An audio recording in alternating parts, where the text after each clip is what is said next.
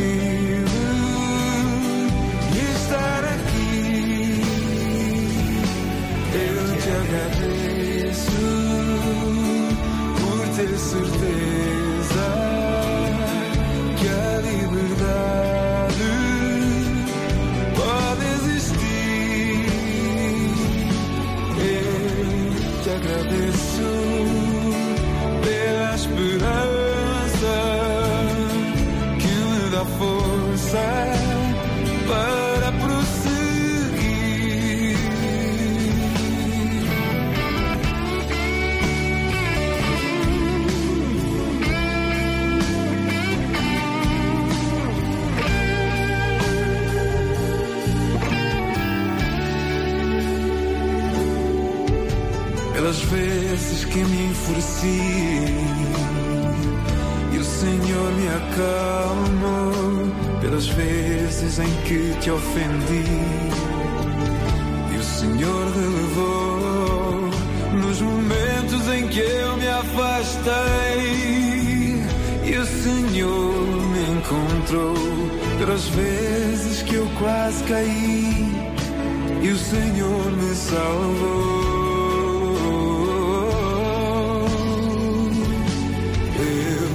Te agradeço por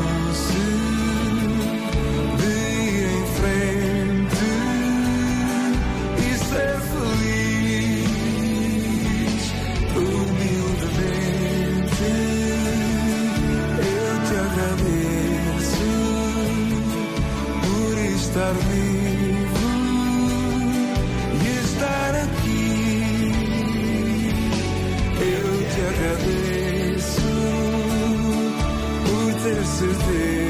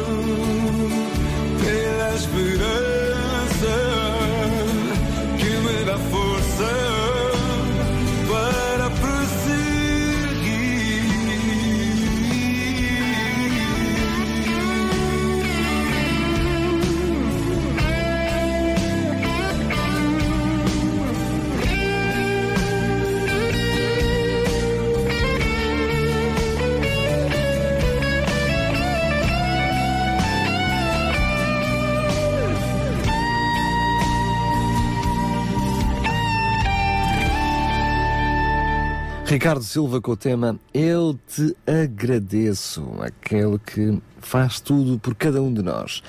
Daqui a pouco vamos ter mais uma das rubricas da UCB Portugal, nomeadamente o espaço eh, Mil Palavras com o Ruben Barradas, mas eh, apenas relembrar a temática do Sintra Compaixão de hoje, que vamos falar sobre a família bem como durante eh, este próximo mês, vamos falar de a quem devemos pedir ajuda. Lembramos que no passado programa falámos de saber ajudar, no programa anterior de saber pedir ajuda. Hoje vamos falar da importância da família no conceito de crise e depois vamos falar de como e a quem pedir ajuda.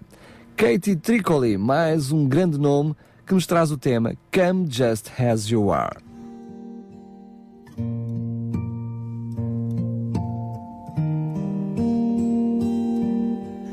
Come just as you are. Hear the Spirit call. Come just as you are. See. Come receive. Come and live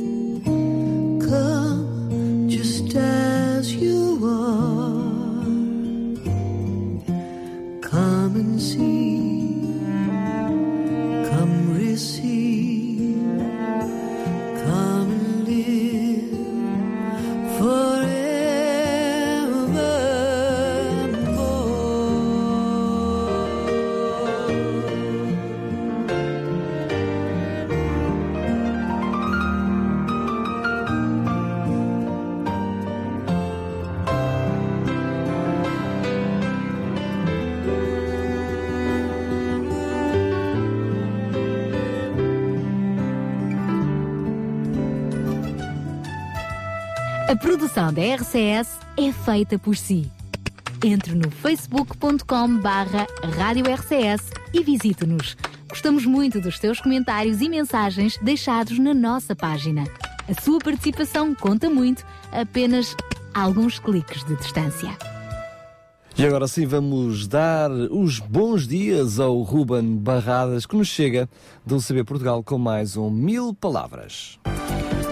Muito bom dia, caros ouvintes da RCS e do Sintra Compaixão. Eu sou o Ruben Barradas e este é mais um Mil Palavras. Mando um abraço especial a todos aqueles que nos ouvem e também a todos aqueles que estão no estúdio. Este é para vocês, Sara e Daniel. Um grande abraço, um muito bom dia para vocês. Esta foi uma semana marcada pelo rescaldo das eleições que tivemos no último domingo e por isso mesmo uma semana carregada e cheia de política e de questões políticas. Há algumas notas que importa salientar daquilo que foi, daquilo que foram as eleições no último domingo. Creio que é mais Uh, ou pelo menos há duas muito, muito importantes no meu entender. Em primeiro lugar, há números da abstenção que foram, de facto foram muito além daquilo que seria bom para a nossa democracia. E em segundo lugar, e que eu creio que é um pormenor que talvez tenha passado um pouco despercebido à maioria de nós, é o facto de os três partidos que constituem aquilo que nós normalmente chamamos o arco da governação, ou seja, os partidos que, regra geral, governam o país, ou sozinhos ou em, ou em coligação, tiveram um resultado na ordem dos 60%, o que significa que estão em decréscimo. Ou seja, o número de pessoas que está a votar nestes partidos está claramente a diminuir, o que pode constituir um desafio no futuro em termos de governabilidade do país. Ora, é um facto que quer a abstenção, quer este abaixamento do, do, dos votantes nos partidos do arte da governação, se é um facto que, que está relacionado intimamente com a falta de credibilidade e confiança que os portugueses veem uh, nesses mesmos partidos que nos têm governado nos últimos anos e até na democracia em geral. É muito importante, e eu esta é uma opinião minha muito convicta acerca do, do espectro político português, é muito importante que quem está na política, e que todos nós, uh, à, à vez, compreendamos isto. É, é muito importante que assistamos a uma credibilização do nosso sistema político e que tem que começar, claro, por quem toma decisões.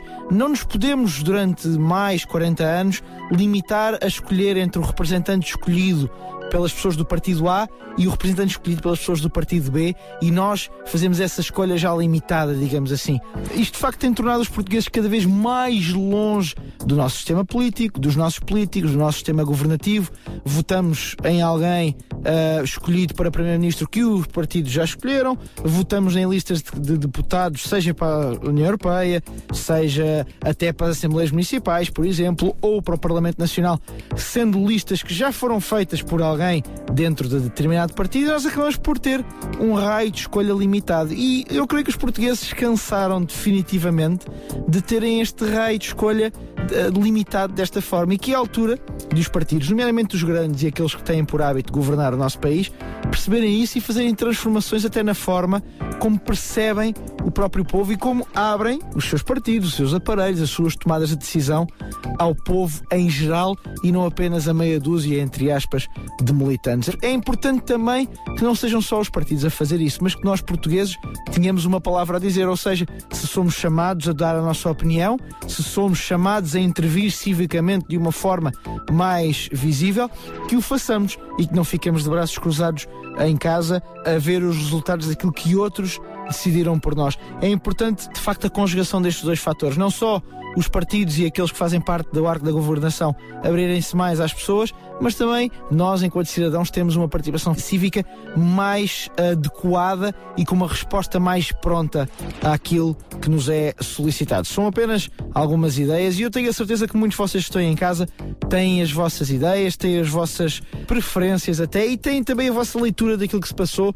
O meu conselho é que façam ouvir isso, deem as vossas opiniões local e sede próprias e isso vai contribuir e muito para o crescimento e para a melhoria do nosso país. É a altura de deixarmos o nosso sofá e fazermos de facto alguma coisa para contribuir para que este jardim à beira-mar plantado seja mais bonito ainda. A todos eu desejo uma ótima semana. Já sabem que para a semana estamos aqui à mesma hora, na mesma antena.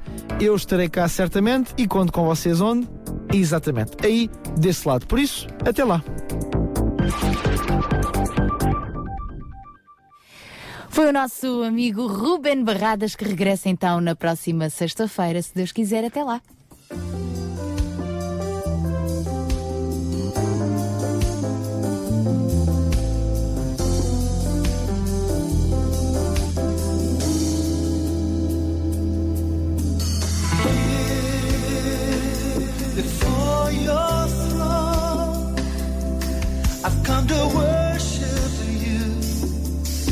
worship you alone.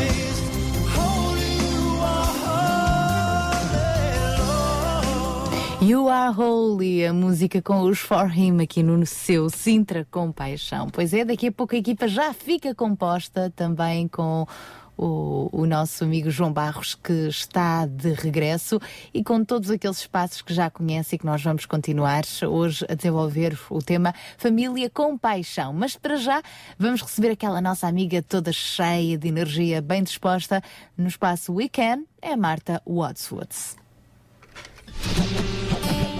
Olá, Sara! Olá, Daniel! RCS e todos os ouvintes do Sintra Compaixão. Eu sou a Marta da UCB Portugal e estamos aqui para mais um grande weekend. Hoje continuamos os 5 passos das 10 atitudes que podem mudar o mundo, tal como tínhamos feito na semana passada. Então partimos já para a atitude número 6. A atitude número 6 que poderá mudar o mundo é largar o desnecessário. Olha, imagina uma coisa. Imagina uma plantação de um agricultor em que ele vai apanhar, por exemplo, as azeitonas e chega à conclusão que metade das azeitonas estão podres. O que é que ele faz? Não vai pô-las novamente no lagar. Não, isso vai tudo para o lixo. Pois então é um bocado assim também na nossa vida. Todas aquelas coisas que são inveja, mentira, desprezo, racismo, violência, tudo isso pode ser considerado como fruta podre que devemos largar para seguir em frente e mudar o mundo. Sétima coisa, temos duas mãos. Pois é, não temos só uma. Podemos ir sempre mais longe. Lembras-te quando começaste a utilizar o computador? Era um dedinho no meio de cada tecla. Toc, toc, toc, toc. Agora de certeza que já nem olhas para o teclado e usas as duas mãos. Isto porque aos poucos te foste ambientante e decidiste ir mais longe. É assim mesmo que deves fazer. Número 8. Viver intensamente.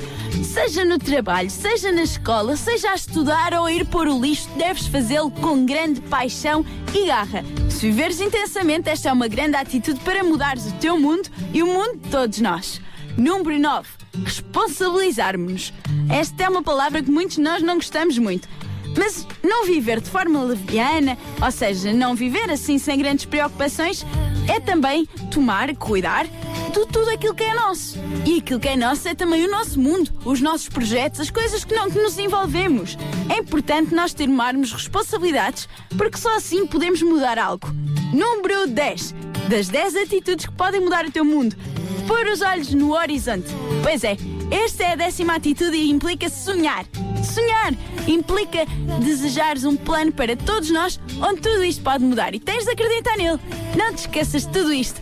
Até à próxima, Sara, Daniel, todos os ouvintes da RCS e do programa Sintra Compaixão. Até à próxima, Marta. Ela que regressa então na próxima sexta-feira e está sempre, sempre atualizada com estas boas dicas.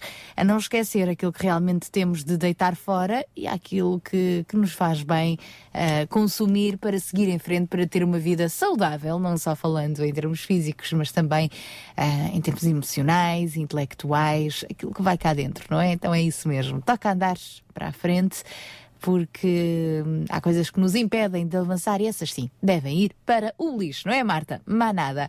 A Marta que regressa então na próxima sexta-feira. O Sintra Compaixão continua, deixe-se ficar também connosco desse lado. Sintra Compaixão, ao serviço da comunidade.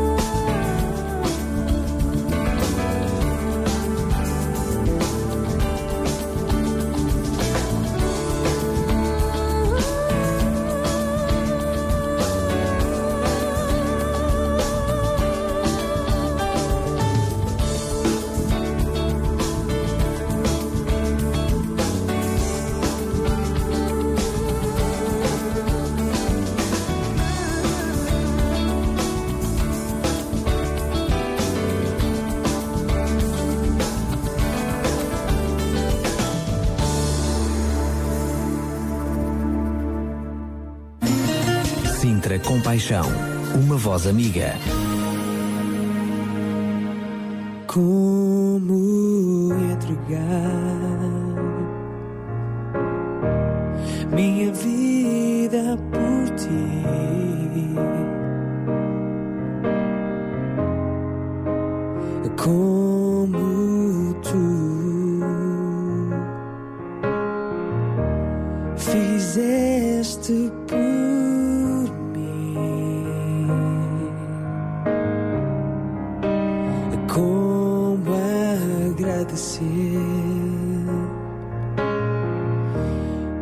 o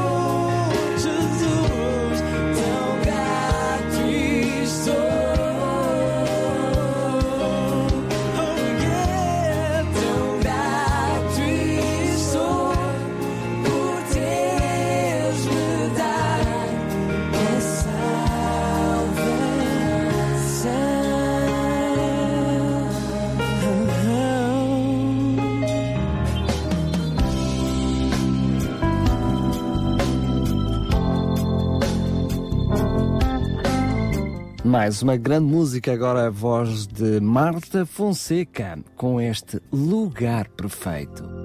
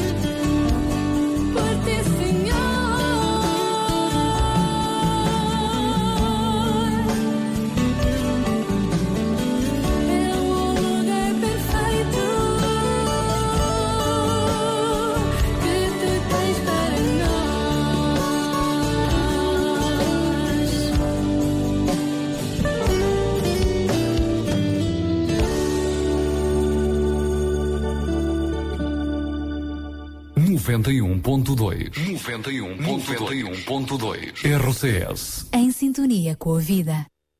Em sintonia consigo no Sintra Compaixão, já estamos a 21 minutos das 9 da manhã e ele já cá está entre nós depois de duas semanas de ausência com outros trabalhos além fronteiras. Isto porque a compaixão não é só em Portugal em todo o mundo. Precisamos de agir e quando se abrem portas, oportunidades, devemos ser influência. Foi o que o João fez, não foi uma viagem de turismo, foi mesmo trabalho, mas já está de regresso. Pois, mas quem corre por gosto não cansa, não é? Como se costuma não dizer. acredito, tu não estás minimamente Este- cansado. Nem pelo fuso horário. Nem pelo fuso horário, mas olha, devias-me ter visto no primeiro dia da minha chegada, não é? Horas isto, isto foi dormir, eu, eu que não costumo dormir durante o dia, pois já eu tive que dormir mesmo durante o dia, porque, eh, enfim, quem não consegue dormir de noite, obviamente, Claro. tem que ir recarregar as baterias em algum momento. E está provado que o sono é indispensável Sem também para dúvida. o nosso equilíbrio, para a nossa saúde e, assim poderemos também estar mais fortes para darmos compa- compaixão. Se não É andamos em uns rabugentos, tenham compaixão de nós. Exatamente. Mas eu percebi que ao longo destes programas, bem, tem sido fantástico. Tenho ouvido comentários de como tem, tem sido e, e- e eu, eu vejo realmente eh, a mão de Deus na- nesta, eh, nestes programas, quer estejamos, quer não estejamos, eh, há sempre uma maneira de Deus fazer chegar uma mensagem aos nossos ouvintes e, e uma mensagem atualizada, isto é, não só uma mensagem que eh, vemos e revemos e mastigamos e remastigamos, mas sim uma mensagem atual, uma mensagem eh, de hoje, eh, para os dias de hoje e para as pessoas que hoje estão a viver momentos difíceis.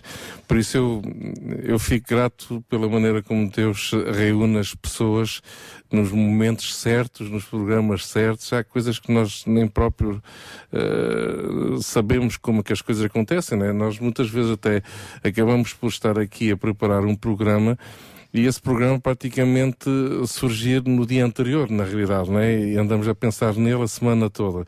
E, e tudo, tudo se desbloqueia na, na, na- umas horas antes do, do início do programa. Portanto, eh, é assim, é assim que Deus faz as coisas. Por isso estou contente de voltar aqui aos micros da RCS e, e, e ver a carinha da Sara sempre muito alegre, o Daniel sempre muito brincalhão. Trabalhador, O trabalhador não não para, para. formiga. Isto é um dos sete, dos sete ofícios, isto é, é mesmo assim A RCS, graças a Deus, está muito bem. E, e agora não estou a falar de mim mesma, estou a falar de toda a equipa. Está- graças a Deus está muito bem apetrechada. Somos todos polivalentes, não é? Impecável.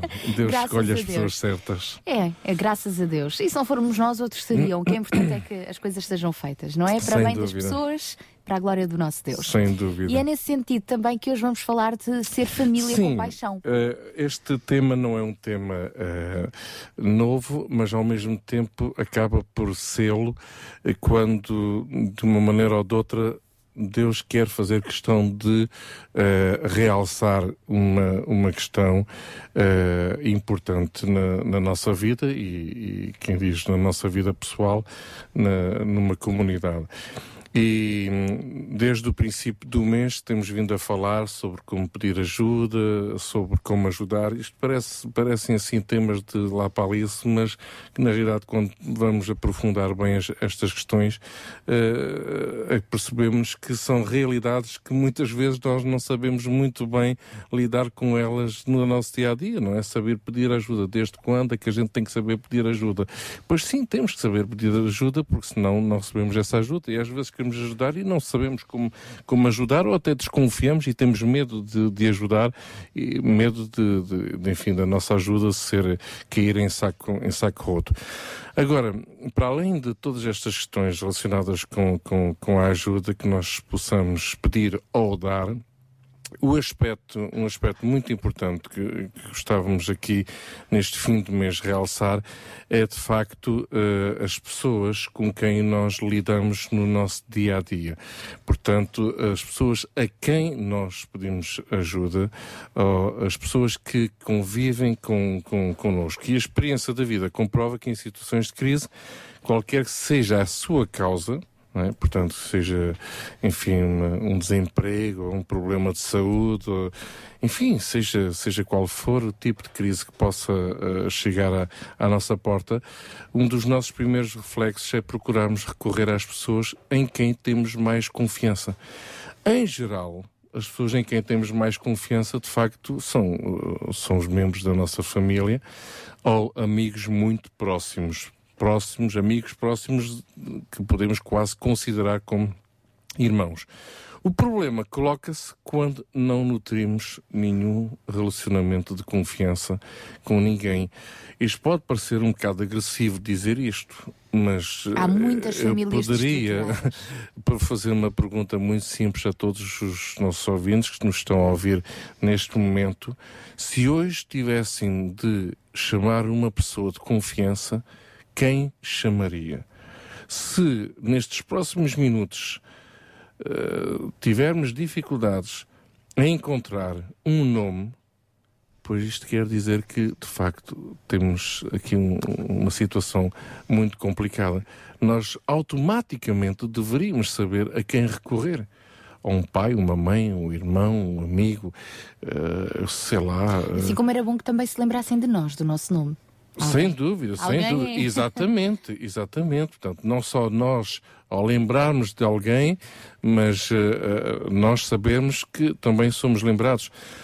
Ora, enfim, nestes casos assim, eh, não havendo eh, a nível da família este nível de confiança, pois muitas vezes acabamos por ir recorrer a quem? Às instituições que o país tem, eh, instituições ou programas de assistência, não é?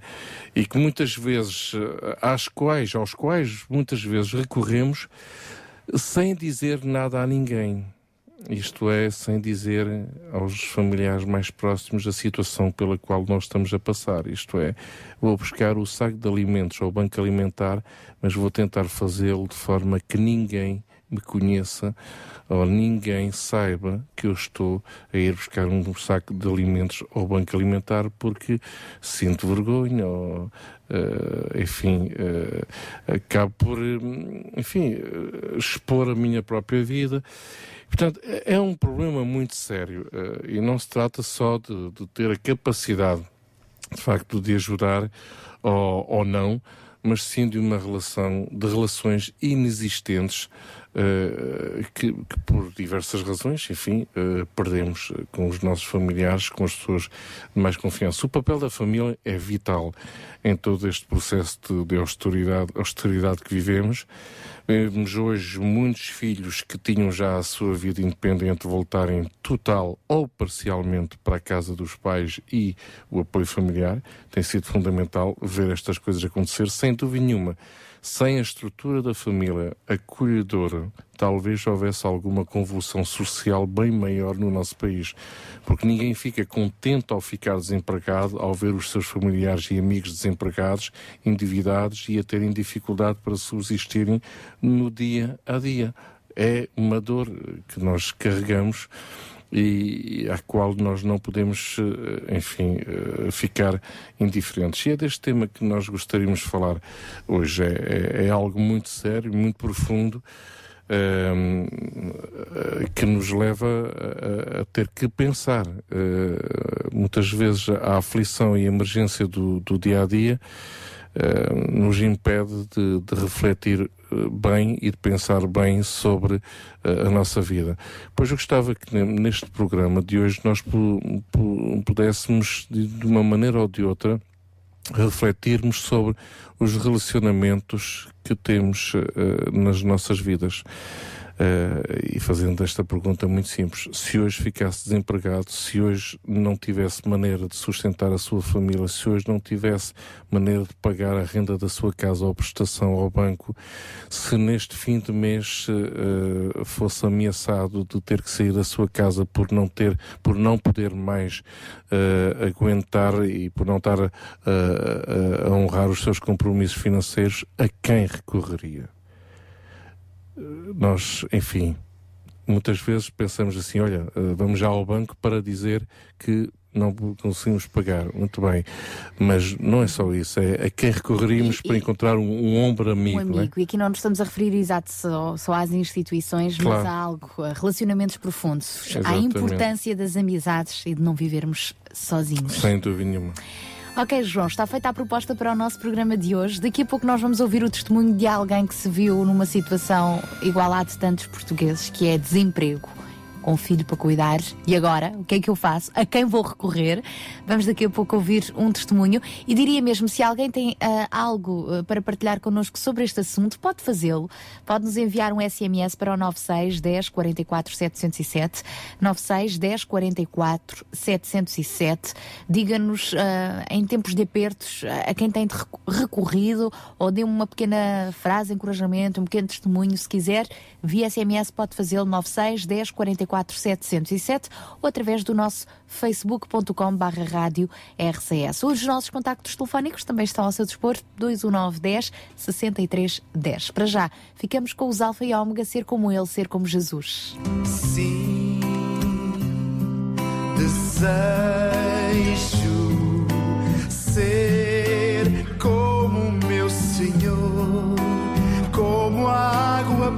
pura que sai de uma fonte a jorrar sem descanso.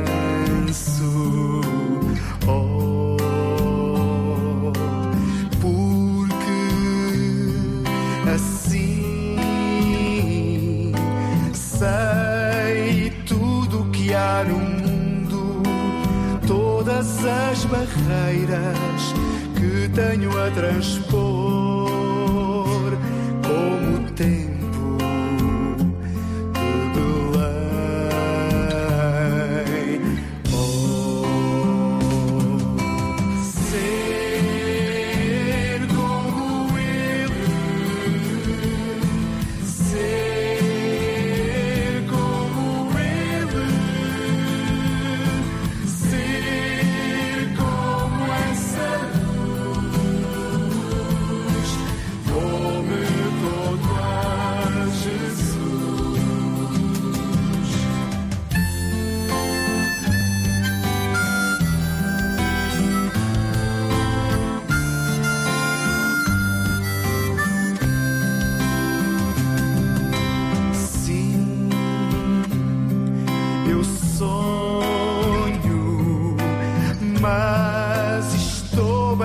acordado.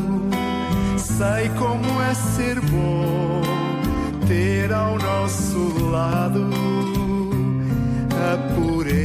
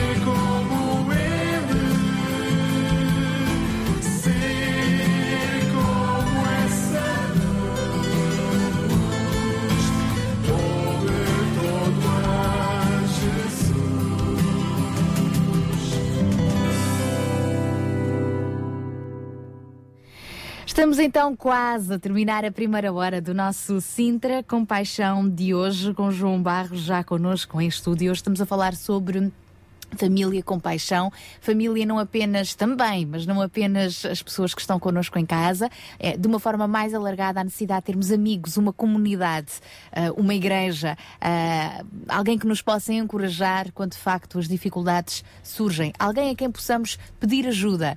E, e temos falado também sobre como pedir ajuda ah, nestes últimos programas. Vamos então ouvir agora um testemunho de alguém que, que esteve desempregado durante bastante tempo, passou também por um processo de divórcio teve de cuidar do seu filho, um filho e um pai uh, desempregado. E agora, como é que é? Quais foram os seus principais suportes? A quem é que ele pediu ajuda? Vamos ouvir brevemente o testemunho então do Joel, que está connosco. Olá, bom dia, Joel. Muito bom dia. Um, Obrigada, eu, por acaso, Joel, por estar connosco. De facto, foi desemprego bateu à porta, não foi? Também. É, é verdade, para além do divórcio, que é um, que é um drama hoje na sociedade, e, e depois, quando nos encontramos desempregados, uh, é mais difícil fazer desafio à vida. E, e eu tive o privilégio de estar numa comunidade evangélica onde tive apoio, onde tive ajuda e muita amizade e, e, e, depois também tive familiares que puderam me colher porque não tinha, não tinha como, estando desempregado, não tinha como pagar o meu imóvel e então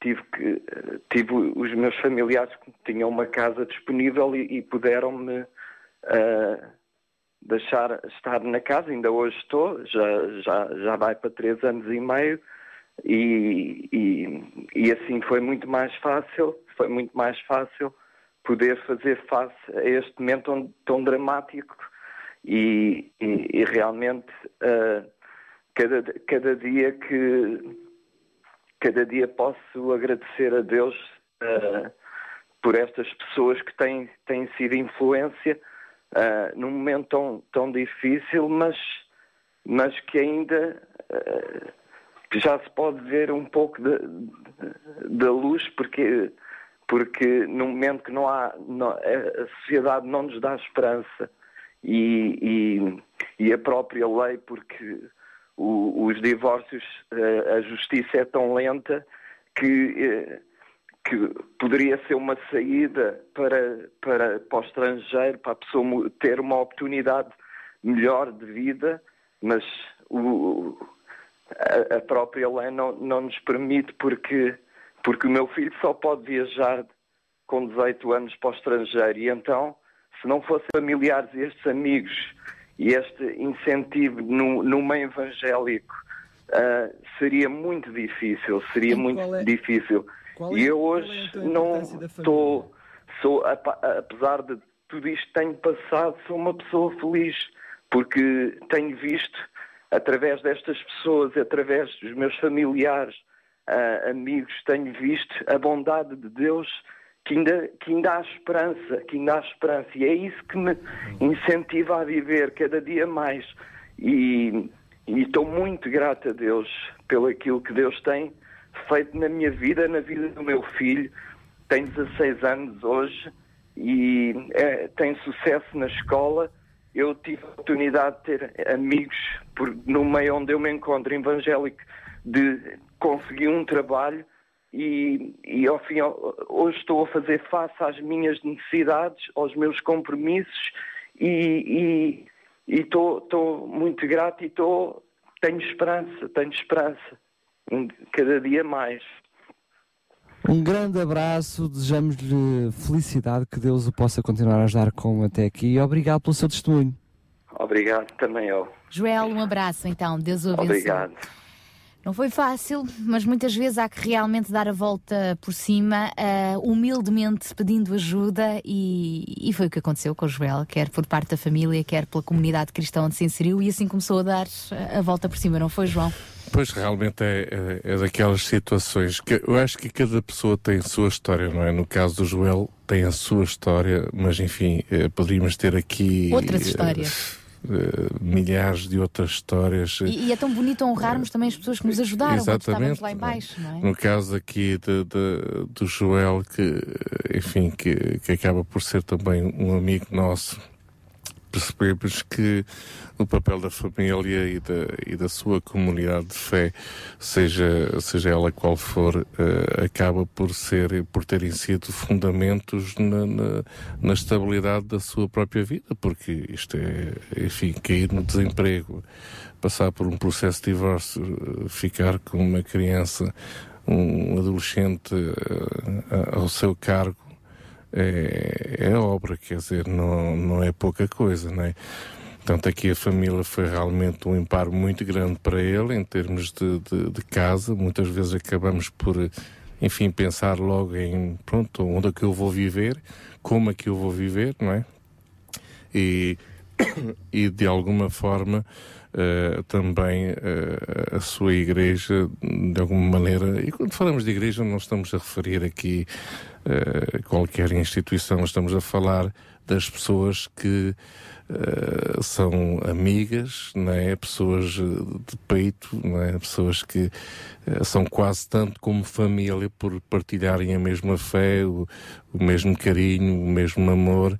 Uh, e isto independentemente de qualquer conceito religioso. Só o possa, próximo, não é? Só o próximo, exatamente. Só o próximo, só quem está é, ali, sem quem cuida, quem se preocupa. É isso mesmo. Só que uh, nós vemos neste caso também uh, um novo paradigma que talvez esta crise tenha alguns lados bons, se é que a gente pode chamar assim que é uh, um ressurgir dos valores da família, não é? Porque, nomeadamente, com estas situações que vivemos hoje em dia, uh, há um retrocesso da união da família por um Sim. apoio, e, e isso, uh, diria eu, que é, é mais um dos lados bons daquilo que nós chamamos Sim. de crise. Não é? Isto é interessante aquilo que estás a dizer, oh, Daniel, porque hum, isto quer a gente queira, quer não. Uh, uh, somos quase empurrados uh, para esses valores novamente, uh, porque requer muita humildade, uh, enfim, uh, uma humildade, mas quando digo humildade estou-me a referir mesmo ao, ao ter que resignar-se muitas vezes a uma determinada situação para poder estar novamente com, com familiares, viver em casa de pais, em casa de irmãos ou de amigos, eh, é preciso, enfim, nenhum de nós eh, gostaria de ter de chegar a isso por muito valor que desse à família. Isto, isto é, é, é mesmo, mesmo dando muito valor à família, isto agora poderíamos aqui brincar muito, não é? É, com as nossas sogras e os nossos sogros.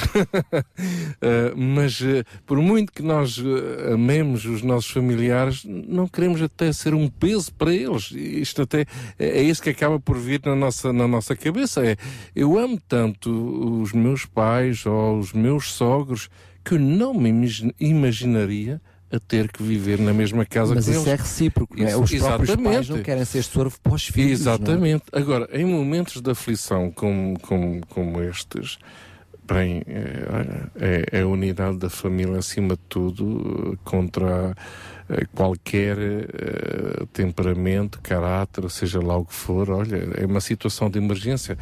situação de emergência, isto é, enfim, a pessoa partiu a perna, uh, precisamos de endireitá-la antes de levá-la para o hospital, vai doer, pois olha, é uma emergência. Uh, Mas, ó João, vemos, por exemplo, no caso deste testemunho, que já é uma emergência de três anos, né? Hoje em dia, esse, esse, esses estados de emergência são muito prolongados no tempo. Sim. Uh, o que leva a crer também que provavelmente uh, acabamos por assistir a um novo paradigma daquilo que é a estrutura familiar, cada vez mais alargada para fazer face às necessidades. Sim, sim. Eu não, não consigo ver as coisas de outra forma uh, do que essa, realmente, independentemente do tempo. É, é, a unidade da família. Nós, ainda não há muitos anos atrás, Basta falar de há uns 30, 30 anos atrás, eh, a nossa sociedade em Portugal era constituída de alguma maneira de, de, uma família por uma família alargada, isto é, pais, filhos, netos, sogros, muitas vezes a viverem no mesmo vamos lá, não, no, no, no, na mesma casa, mas uh, na mesma propriedade, não é? Que ainda, no fundo, éramos, uh, vivíamos com, com, casas, em casas muito, muito maiores, não era só na, na, base do apartamentozinho e tal.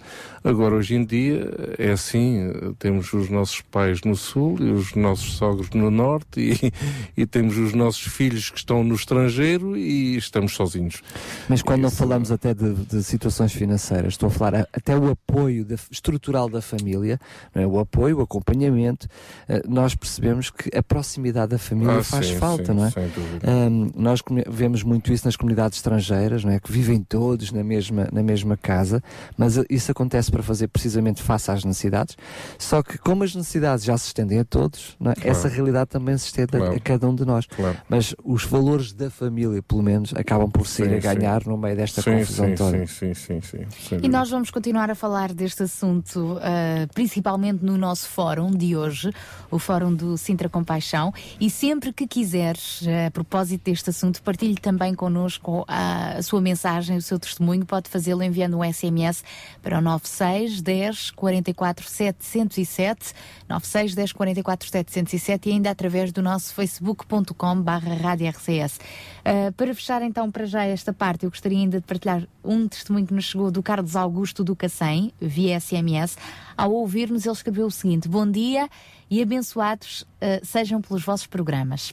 A quem recorremos primeiramente terá que ser sempre a Deus. Como agora tenho que orar por causa da minha esposa que anda doente.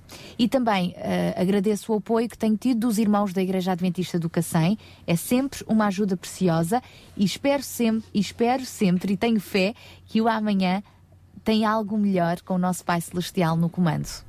Um abraço ao Carlos Augusto, obrigada por ele partilhar connosco. Ele próprio está a dizer que a primeira ajuda que ele quer ser ele para a sua esposa, que está doente, Não, ele diz mais, diz que a primeira Deus. ajuda é Deus. Sem olha. dúvida. e atua também através dele para ajudar a esposa. E depois tem a igreja a apoiá-lo a ele Sem para ele poder dúvida. apoiar a esposa. Fantástico. Mas esse é o que faz sentido, é o, é o, é o tal viver em comunidade, né?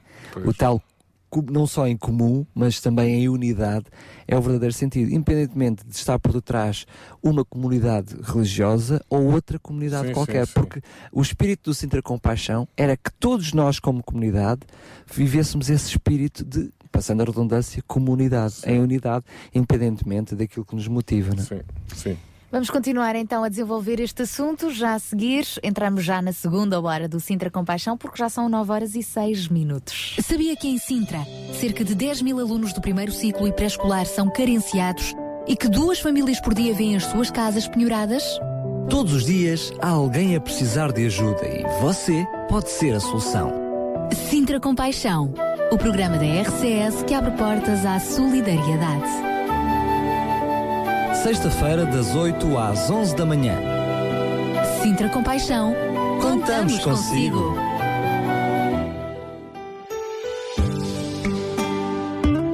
E abrimos a segunda hora do Sintra Compaixão com Sérgio Guerreiro no tema Perto de Ti, perto de Deus. É Ele que nos ajuda, que nos abençoa também.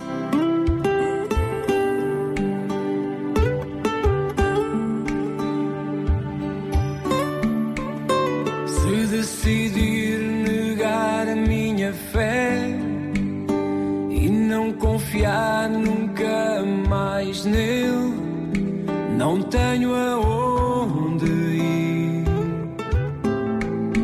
não tenho aonde ir. Se desprezarem meu coração a santa graça salvou.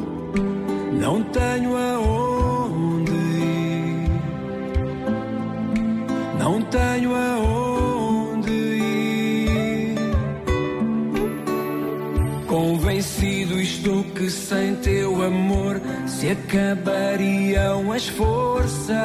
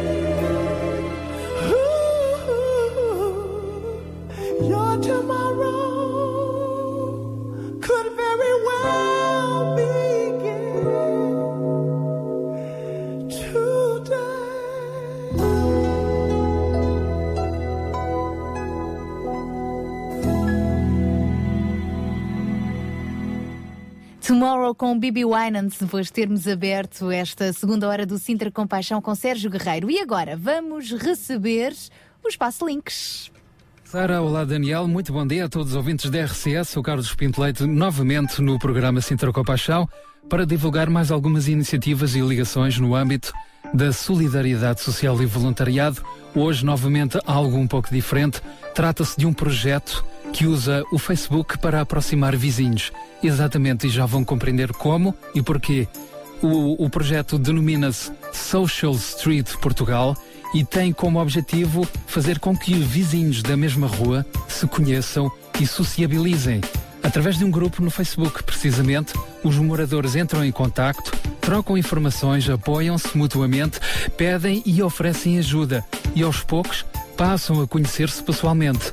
E numa época em que mal conhecemos os vizinhos do nosso edifício ou da nossa rua, o Social Street Portugal pretende inverter esta tendência criando comunidades de vizinhança. Este projeto nasceu em Itália em 2013 e já chegou a Portugal. Os benefícios diretos são vários: a criação de uma rede de confiança entre vizinhos, o aumento da segurança nas ruas e da dinâmica social através da organização de atividades e de eventos entre moradores. Então, o que é preciso fazer? Basta abrir no Facebook um grupo para a sua rua ou para a zona onde você vive e qualquer cidadão pode fazer isso. Em Portugal, o primeiro grupo a surgir foi o dos moradores da Avenida Almirante Reis, em Lisboa, e que conta já com algumas dezenas de moradores e comerciantes. Este foi apenas o primeiro, porque já existem bastantes mais. E neste âmbito, o que é possível fazer? Organizar caminhadas de grupo, por exemplo, pedir um escadote ou um livro emprestado a um vizinho, ajudar nos trabalhos escolares das crianças ou até vender a sua bicicleta, por exemplo. Estes são apenas alguns exemplos, entre muitos outros. Não se esqueçam, Social Street Portugal tem a página no Facebook e existe também um site onde constam as regras para a criação do projeto em Facebook www.socialstreet.it. Não se esqueçam a página no Facebook e da minha parte por hoje é tudo. Prometo voltar aqui para a semana, sensivelmente à mesma hora. Sara e Daniel, a emissão passa para as vossas mãos. Desejo a todos um excelente fim de semana.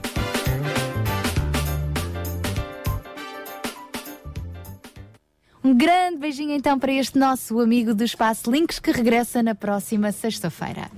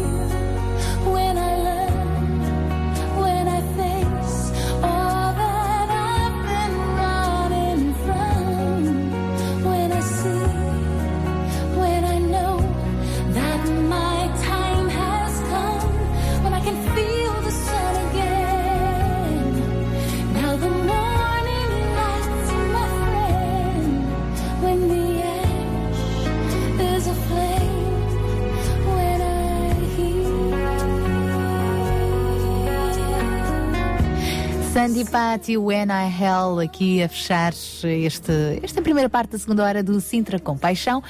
Na próxima hora vamos ter uh, o nosso fórum, vamos falar sobre famílias com paixão. Para já vamos receber aquelas duas grandes mulheres com paixão também e são mulheres de esperança, Sónia Simões e Sara Catarino. Mulheres de Esperança. Música, entrevistas, temas do seu dia a dia. Para mulheres que teimam em ter fé na vida. Hoje não sei porquê, apeteceu-me vestir-me bem. Ou seja, vestir roupa que normalmente não trago para o trabalho. E deixa-me que te diga, Sara, estás muito bonita. Esse top florido tem tudo a ver com a tua cor de pele, os teus olhos e deste tempo primavera, claro. Mas tu não ficas atrás, amiga. O teu cabelo está muito lindo com essa nova cor nas pontas. E essas cores que escolheste hoje são as tuas cores. Lá vens tu com essa história das cores. Não é história, é real. Há cores nas quais nos sentimos mesmo bem e outras que podemos usar, mas que não têm nada a ver connosco. Se eu, por exemplo, vestisse um bege, parecia doente. E, no entanto, em ti fica lindo. Então quer dizer que hoje vamos falar de cores de roupa? Não será exatamente, mas passa por lá também. Mas agora vamos primeiro escutar uma música bem colorida e feliz.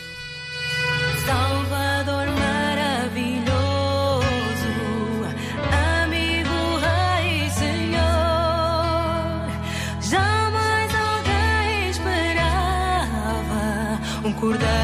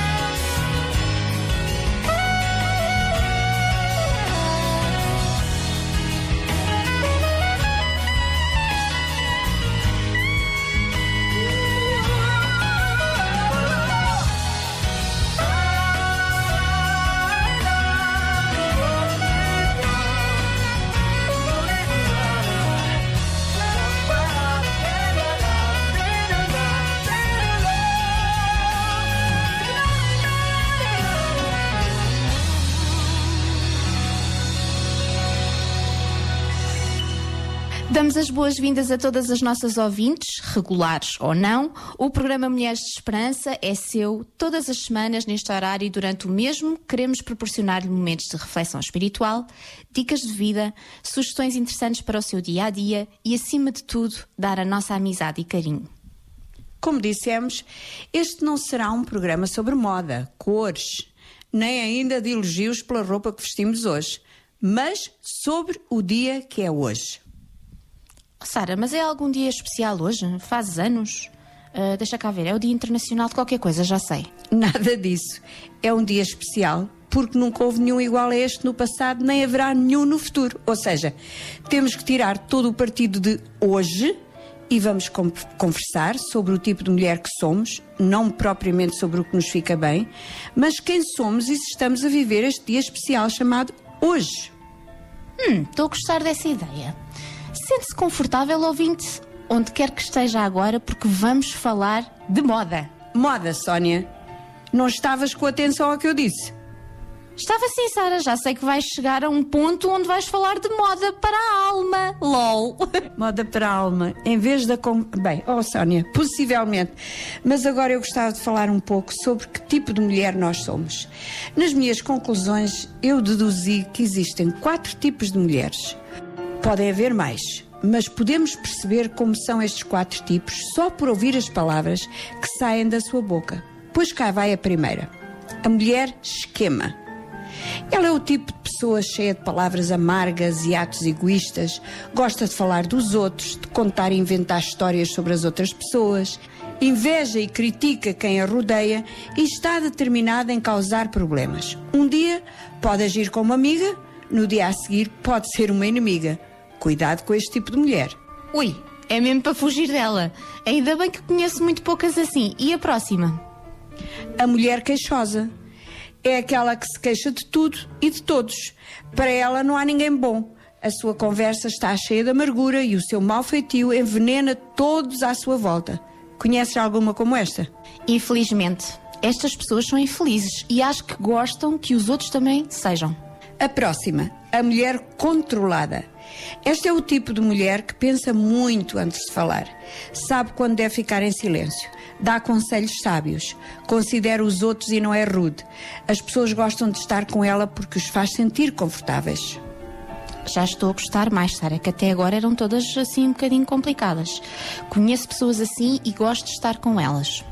Eu também. E por fim, a mulher compassiva, que é honesta, fala a verdade e ao mesmo tempo é encorajadora, é bondosa para com os outros e da sua conversa flui amor sincero. As pessoas gostam de estar com ela. Deves conhecer alguém assim, Sónia, não? Claro que conheço e essa é a mulher que eu desejo ser. Estou aqui a pensar que se olhasse para o espelho agora e se conseguisse ver o meu interior da mesma maneira que consigo ver o exterior, será que ia gostar do que via? Como será que os outros me veem?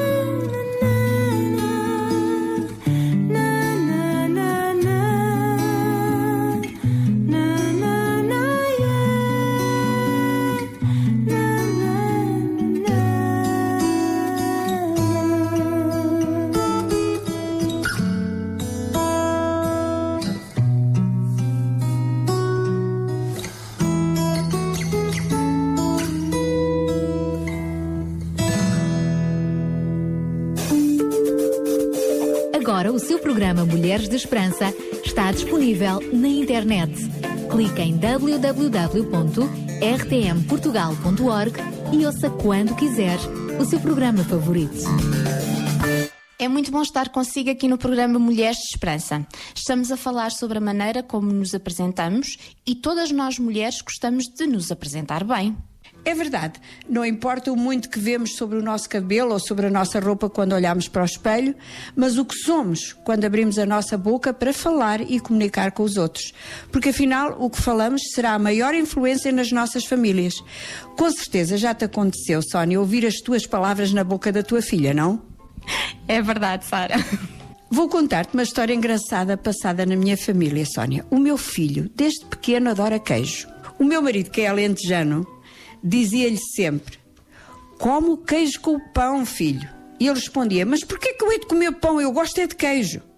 Bem, nem queiras saber as vezes que isto se repetia.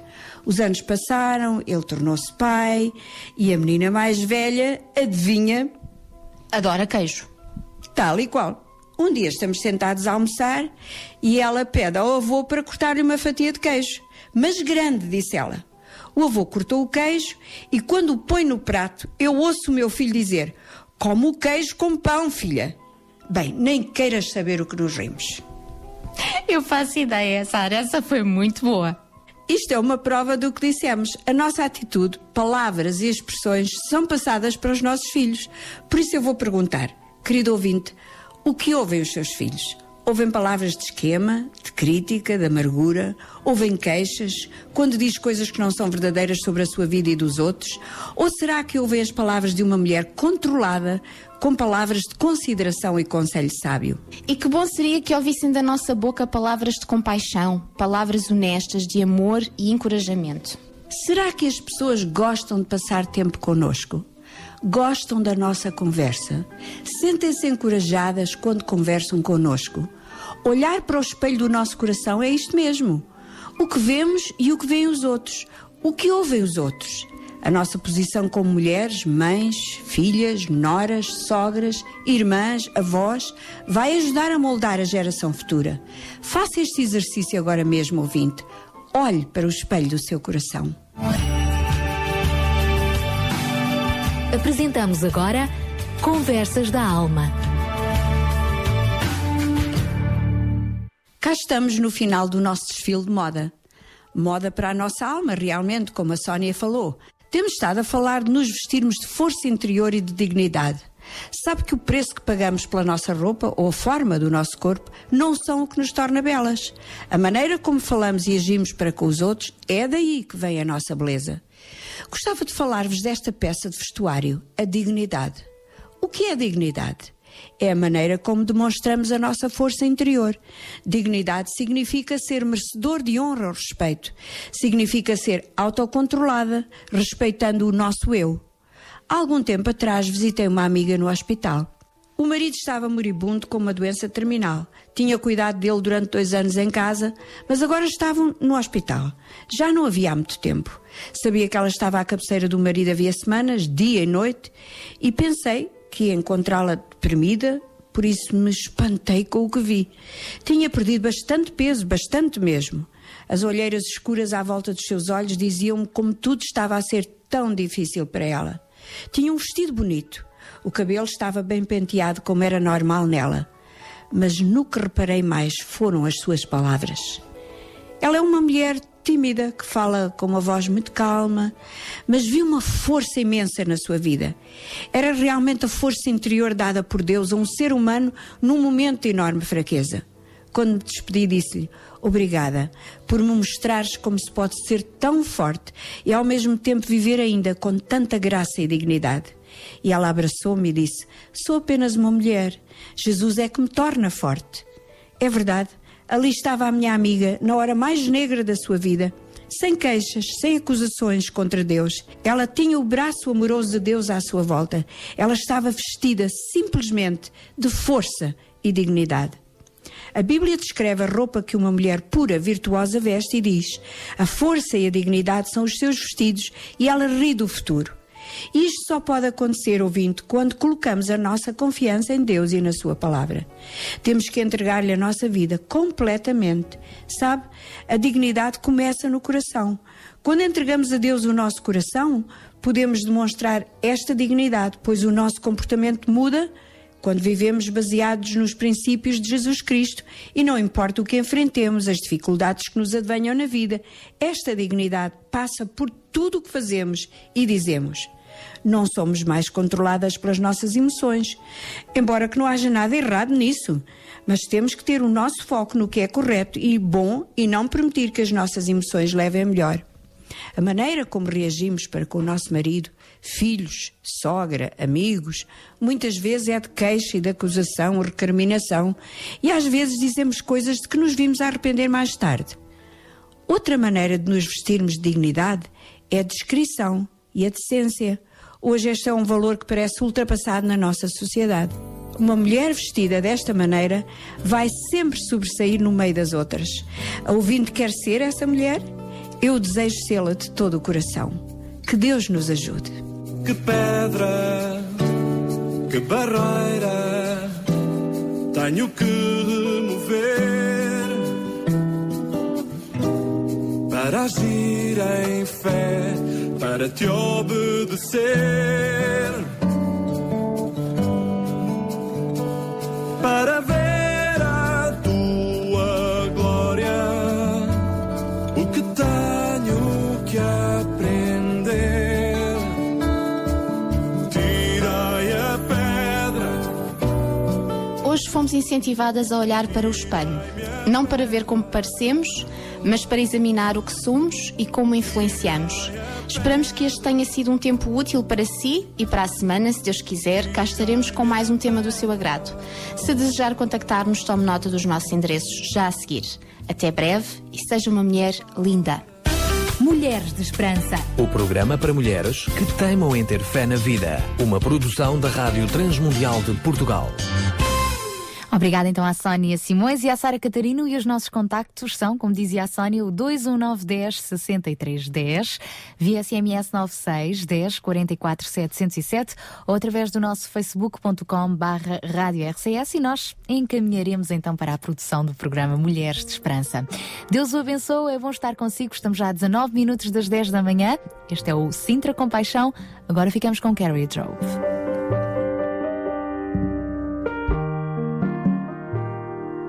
So faithful,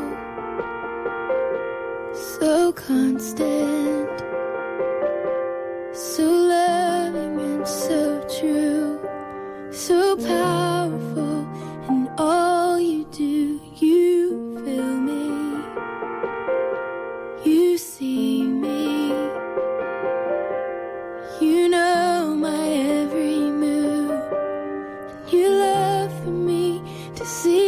to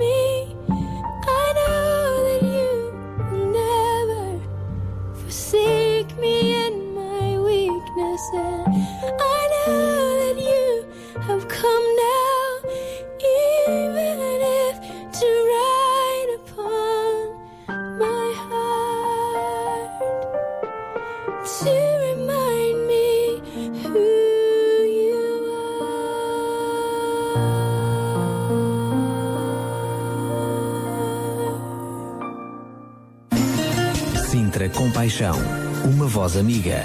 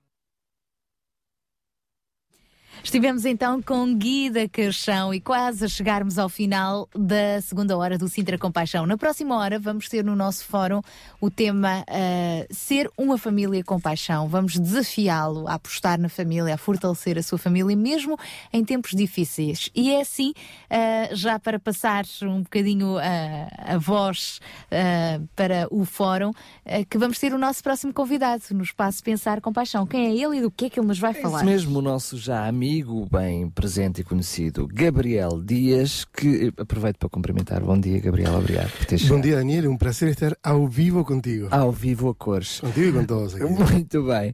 Eh, o Gabriel hoje vai nos trazer mais uma vez o Pensar com Paixão e hoje eh, o tema é o valor da família nos momentos mais difíceis da vida. Así es, é un placer estar aquí convosco sempre e partilhar eh, sobre temas que podem trazer pequenas dicas nas nossas vidas diárias, nosso diário viver. E, sinceramente, o facto da família é um dos temas mais ah, abrangente porque nós podemos partilhar desde vários sectores eh, o tema realmente da família. Mas a palavra família vem do latim, que significa fome. Portanto, a família, o significado, eh, o, o, o conteúdo disto é um lugar onde se dá de comer. ¿sí? Então imaginem, por exemplo, nós, cada um de nós temos filhos, nós temos nascido e todo o nosso contexto, conteúdo dentro da família passa pelas compras, passa pelo pequeno almoço, passa pelo almoço e muito mais nas famílias portuguesas, onde o comer faz parte de uma família, o centro da nossa vida, da nossa família. Portanto, quem não tem uma família, e aí está a nossa preocupação, eh, associamos não tem para comer. Por isso é importante nós viver em um contexto onde todos possamos ser parte de uma grande família. Isto vem já desde a antiguidade, de Gênesis, que é a palavra de Deus, e propriamente Deus eh, proporciona este contexto onde cada um de nós possamos sentirnos e ser parte de uma família. Este é um, um princípio, porque nessa família nós recebemos alimentos. Agora, há lugares onde temos alimentos obviamente que cooperam para o nosso físico, sim, eh, o, o lanche para a escola ou o que for, eh, o próprio almoço, como já falei, mas também temos outro contexto dentro da própria família, onde falamos do alimento do, do afeto, do alimento do amor, o alimento das boas palavras, o alimento da, eh, da boa partilha, o alimento do bem falar dentro dos nossos próprios lares, o alimento de, de, de palavras de edificação, que são sumamente importantes para nossos filhos, para nossas esposas, para nós, para nós próprios recebermos uma palavra de, de, de e de encorajamento que alimenta nosso pensamento e o nosso coração. Portanto, não somente este contexto de família eh, abraça a parte eh, da alimentação física, também deveria ser da parte da alimentação espiritual, onde os bons valores e princípios eh, contribuem para a sustentabilidade da família, que ultimamente e constantemente nas nossas sociedades modernas e pós-modernas este, e acabam por ser eh, eh, castigadas de dos princípios e valores principalmente cristãos, que fortalecem uma família. Então, portanto, de aqui a alguns anos, quando meus netos ou os filhos dos meus netos vão a nascer em uma sociedade que vai honrar a tolerância e, e se não conhece valores e princípios cristãos, nós podemos perder o verdadeiro conceito de família. Eu não quero entrar por um tema eh, complicado, mas a verdade é que hoje temos a possibilidade de construir um melhor eh, amanhã. Há um exemplo eh, na Bíblia, na palavra de Deus, que relata o desejo de Deus de ser parte dessa família. Portanto, nos fala de um cordão de três dobras que não se parte facilmente. Isto é, que esto dizer que hay, uh, de aqui a duas semanas vou, vou ter um, um, casamento, este, um privilégio, e depois daqui um mês também, este, mas de facto por que nos aproximamos a Deus para, para honrar nosso casamento? Porque queremos que Deus seja o centro, e de facto Ele quer ser o centro da nossa família. Portanto, não simplesmente somos dois que nos transformamos em uma só pessoa, em uma só carne, como fala a Bíblia, também Cristo é parte, Deus é parte da nossa própria família. Por isso Salomão, aqui em um dos livros, diz cordão de três dobras que não, não se partem facilmente, porque justamente Ele quer ser parte de cada um de nós. Porque, por quê? Porque se caírem, um levanta, um levanta o companheiro. Aí, porém, do que estiver só pois caindo não haverá quem o levante. Também se dois dormem juntos, eles se aquentarão. Mas um só, como se aquentará? Se alguém quiser prevalecer contra um, os dois lhe resistirão. O cordão de três dobras não se rebenta facilmente. Precisamos de Deus como pessoas e como famílias. E a terceira dobra do cordão é Deus ela é a terceira dobra do cordão que nos mantém unidos e nos concede a resistência para suportar as tensões próprias da vida neste mundo com tantas contrariedades que acabam por intentar trazer uh, a destruição da família. Então, este é um pequeno aspecto, em, em, breves minutos, onde nós podemos entender que, evidentemente, se falamos da fome, como falamos em uns ciclos aqui, evidentemente a fome, a família é o lugar onde se dá de comer. E vamos Fantástico. falar de famílias com paixão, não é? Que, que dão de comer com paixão, servem com paixão à mesa, servem com paixão nos seus relacionamentos, vivem com paixão. E muitas vezes temos de contrariar, não é? O nosso egoísmo, o nosso mau humor e pormos em prática estes mesmos princípios do cortão de três dobras que fica mais forte, não é? Isso mesmo, é o próprio Deus, ele que instituiu o conceito e instituiu as famílias. Durante o nosso fórum de hoje vamos falar, como não podia deixar de ser, da força das famílias neste contexto de crise. Para fechar esta hora e bem a propósito, ficamos com o tema Família, com Aline Barros.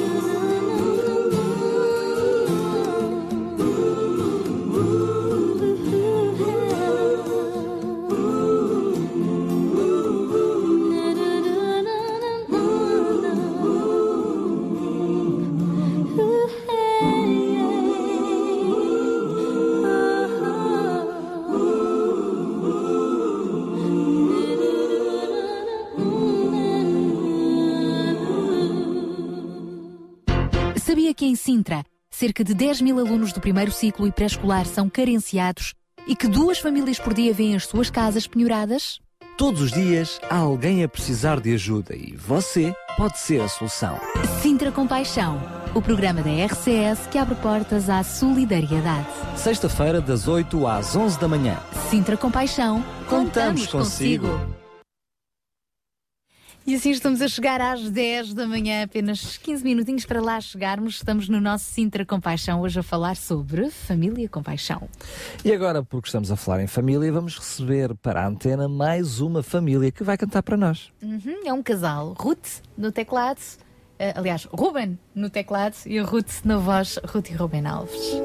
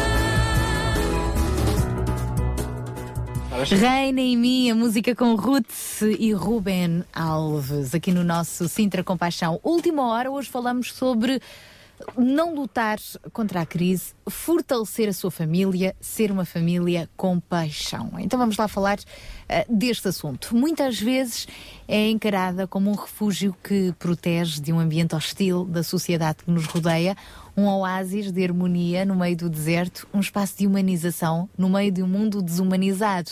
E é assim de facto. Mas também podemos encarar a família de outras perspectivas, como a fonte e o fermento de onde, uh, de onde nós uh, uh, renovamos também as forças na nossa sociedade.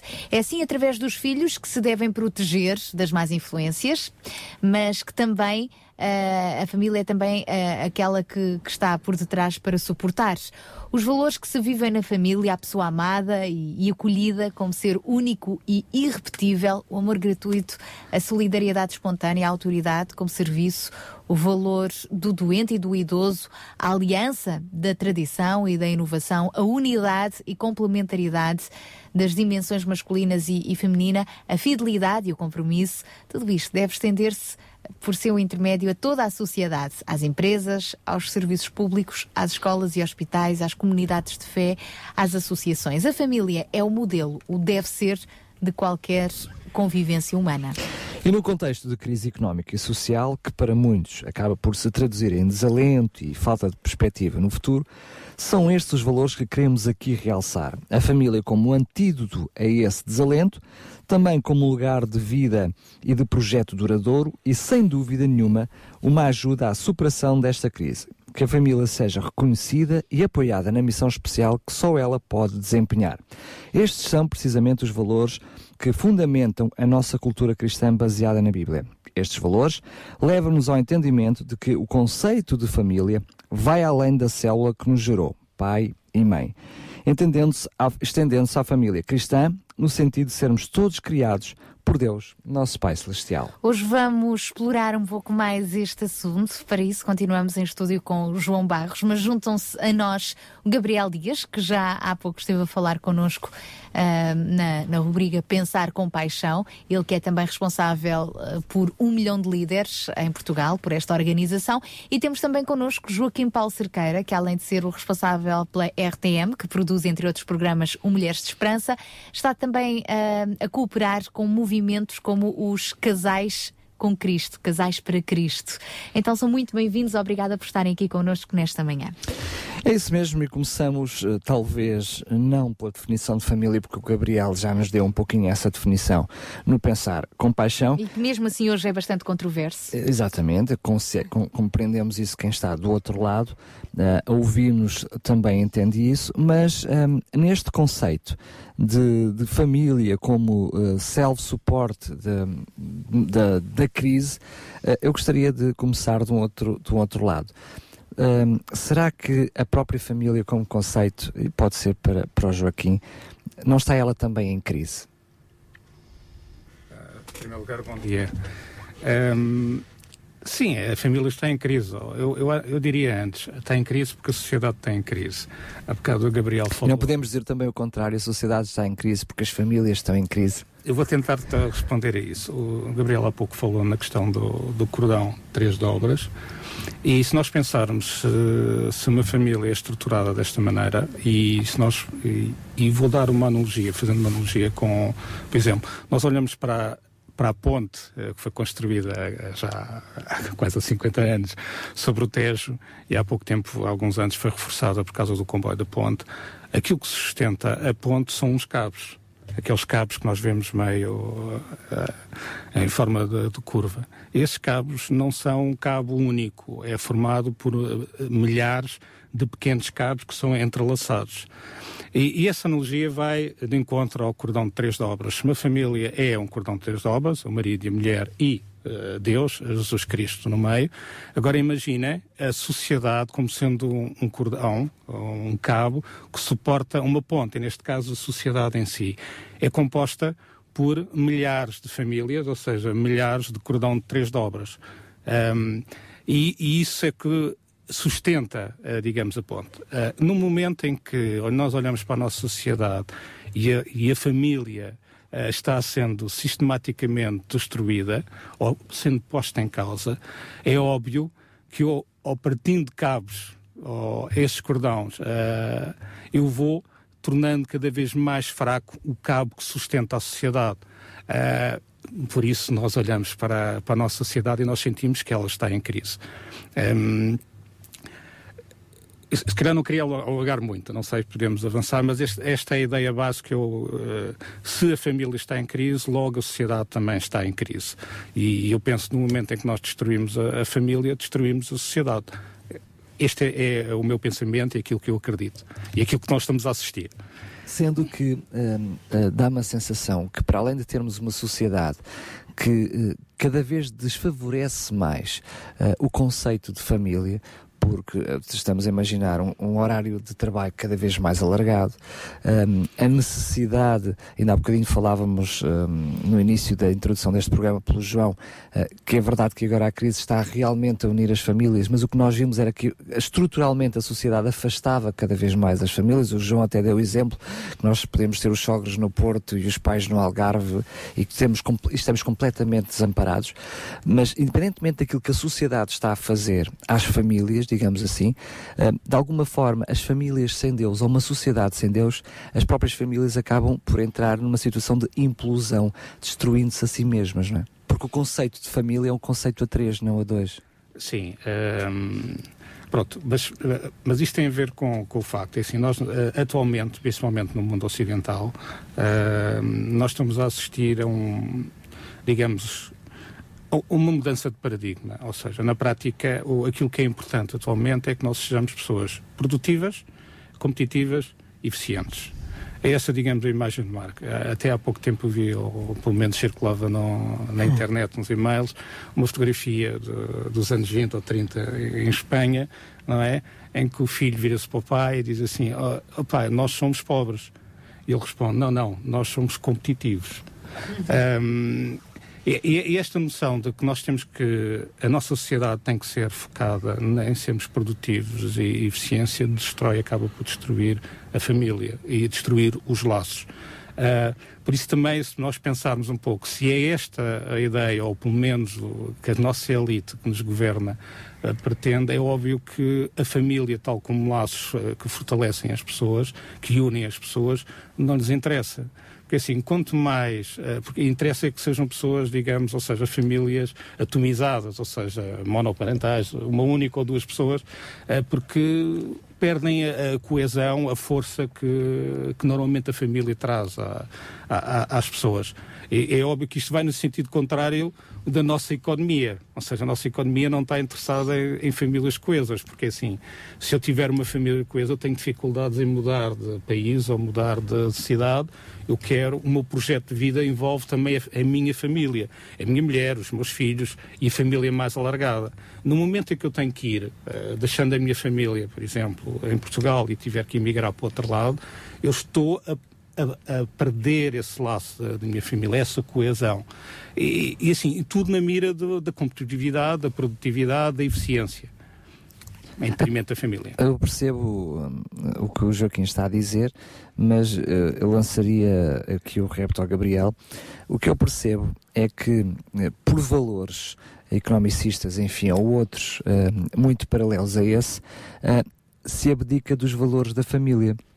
Mas não podemos chegar à conclusão que uma sociedade que abdica dos valores da família, eu gostaria que tu pudesse intervir exatamente nesse sentido, quais os valores da família que nós devíamos, pelo menos, preservar ou não permitir que eles pudessem desaparecer no seio das nossas famílias, mas como é que uma sociedade que abdica desses valores de família depois, quer ter uma sociedade sólida e estruturada? É, é contraditório, é paradoxal. É, completamente contraditório. Eu vejo que Hay una palabra dentro de todo esto que gosto que llama-se agregado familiar. Quem é o agregado familiar, não é? O seu agregado familiar, e aí nós vamos buscando nossos nomes de nossos filhos e amigos, mas existem muitos agregados que não têm nada a ver com os parâmetros eh, de uma família.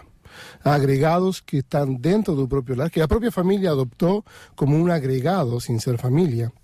E aqui está, ou seja, eh, um, a competitividade que tu dices, ou, ou, por exemplo, o facto de que alguns lares transformaram-se em verdadeiros campos de batalha, campos de, de competição, campos de desunião, campos eh, influenciados por, por, por, pronto, por la propia sociedade.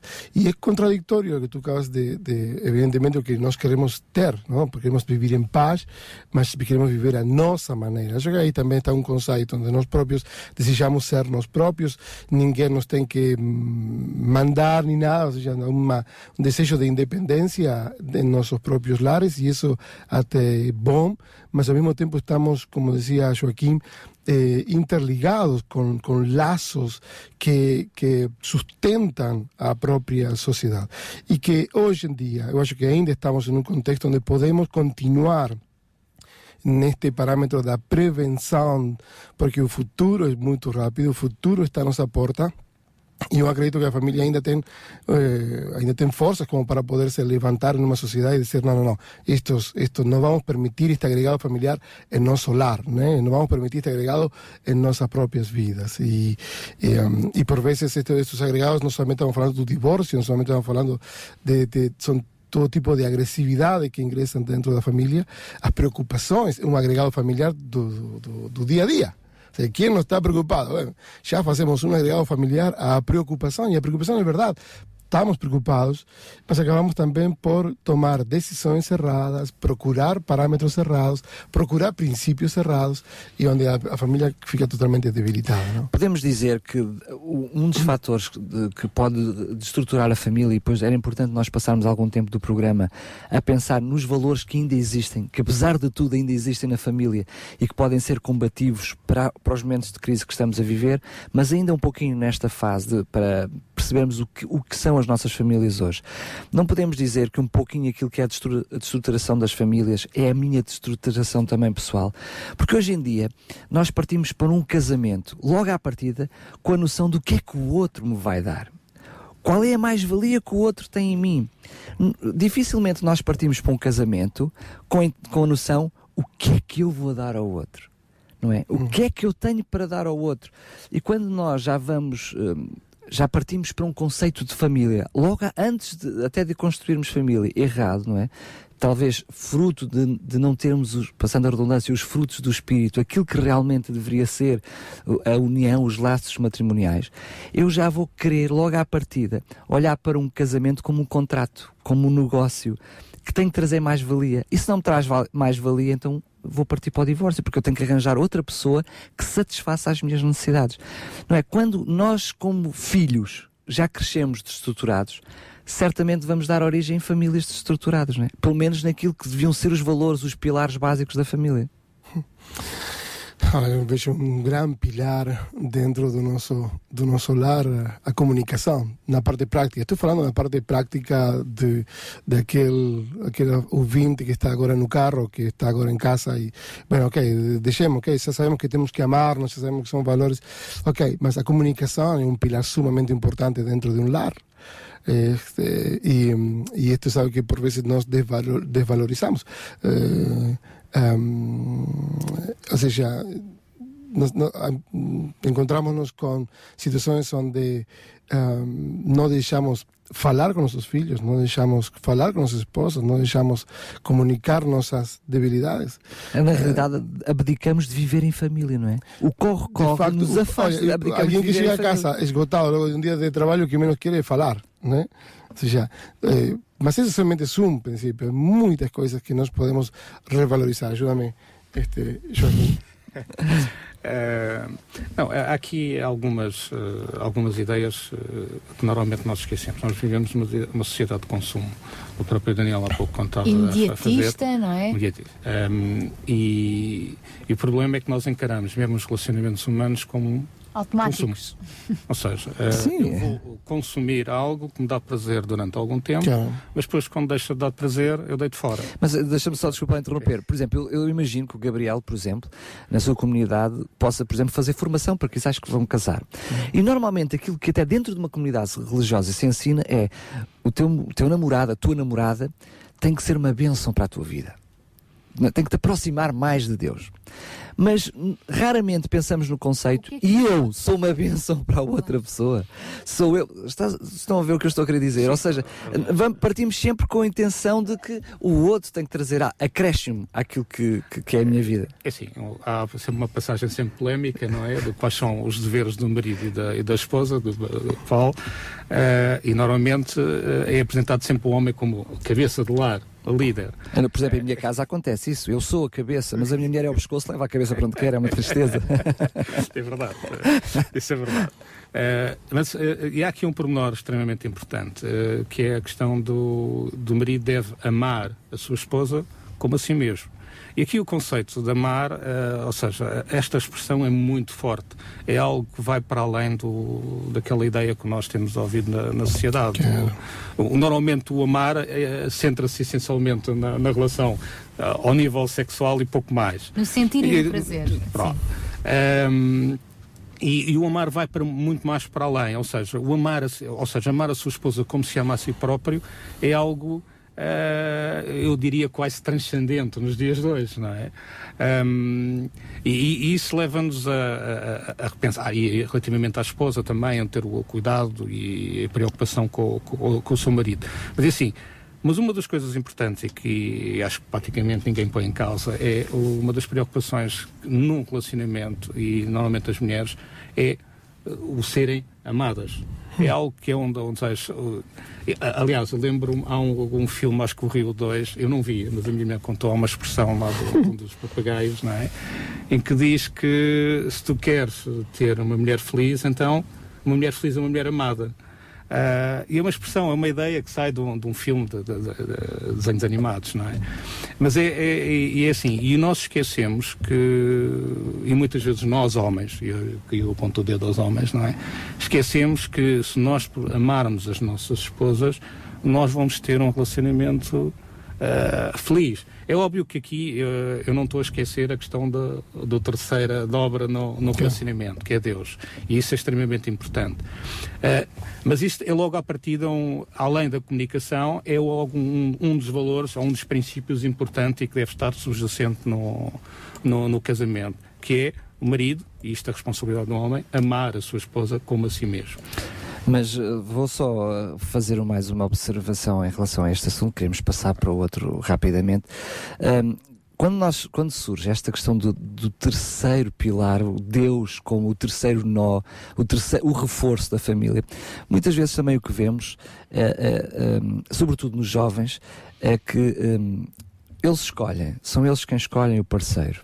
E depois pedem a Deus que faça parte do, do, do, do, do seu relacionamento. Ou seja, eh, dá a sensação que em vez de tentarmos perceber por parte de Deus quem é a pessoa certa, não é? em vez de ser Deus a conduzir todo o processo, nós quase que andamos para trás. Convida, em vez de sermos nós a, a fazer a vontade de Deus, convidamos Deus para fazer parte das nossas escolhas. Depois as coisas começam mal outra vez logo, logo ao princípio. Mas hum, uma vez que temos famílias, mesmo com estas deficiências todas, mesmo com estas dificuldades, certamente que ainda eh, faz sentido existirem famílias, que ainda faz sentido investirmos nas nossas famílias, apesar dos defeitos, apesar das dificuldades. Quais são as mais-valias das nossas famílias ainda hoje, apesar de todos os defeitos, para a sociedade que nós temos? É, eu sempre, eh, quando era eh, novo adolescente, lembro-me de uma frase que eu li num livro em inglês que fazia referência ao ideal do, do homem, ou seja, o lar em Inglaterra. O inglês, o gentleman, a sua casa era o seu castelo. Eh, e eu, este, esta imagem desta frase ficou sempre na, na minha mente. E eu vejo sempre o, o meu, o meu casamento, ou seja, o meu relacionamento com, com a minha mulher, eh, eu vejo o meu lar sempre como o castelo. Aqui há, há um ano e tal atrás eu tive dois anos desempregados hum, e eu sempre vi a minha família como o meu castelo. Ou seja, mesmo antes, quando eu tinha problemas no trabalho, uh, ou dificuldades, todos nós passamos por elas, uh, mas onde eu me sentia bem, onde eu me sentia, onde eu, digamos, uh, renovava as forças, não é? Em que desafiava-me e continuava-me a desafiar para lutar no dia a dia, era a minha família, o meu castelo. Eu chegava a casa, eu tenho aqui os meus filhos, a minha mulher, pelo qual eu tenho que lutar, eu tenho que me esforçar.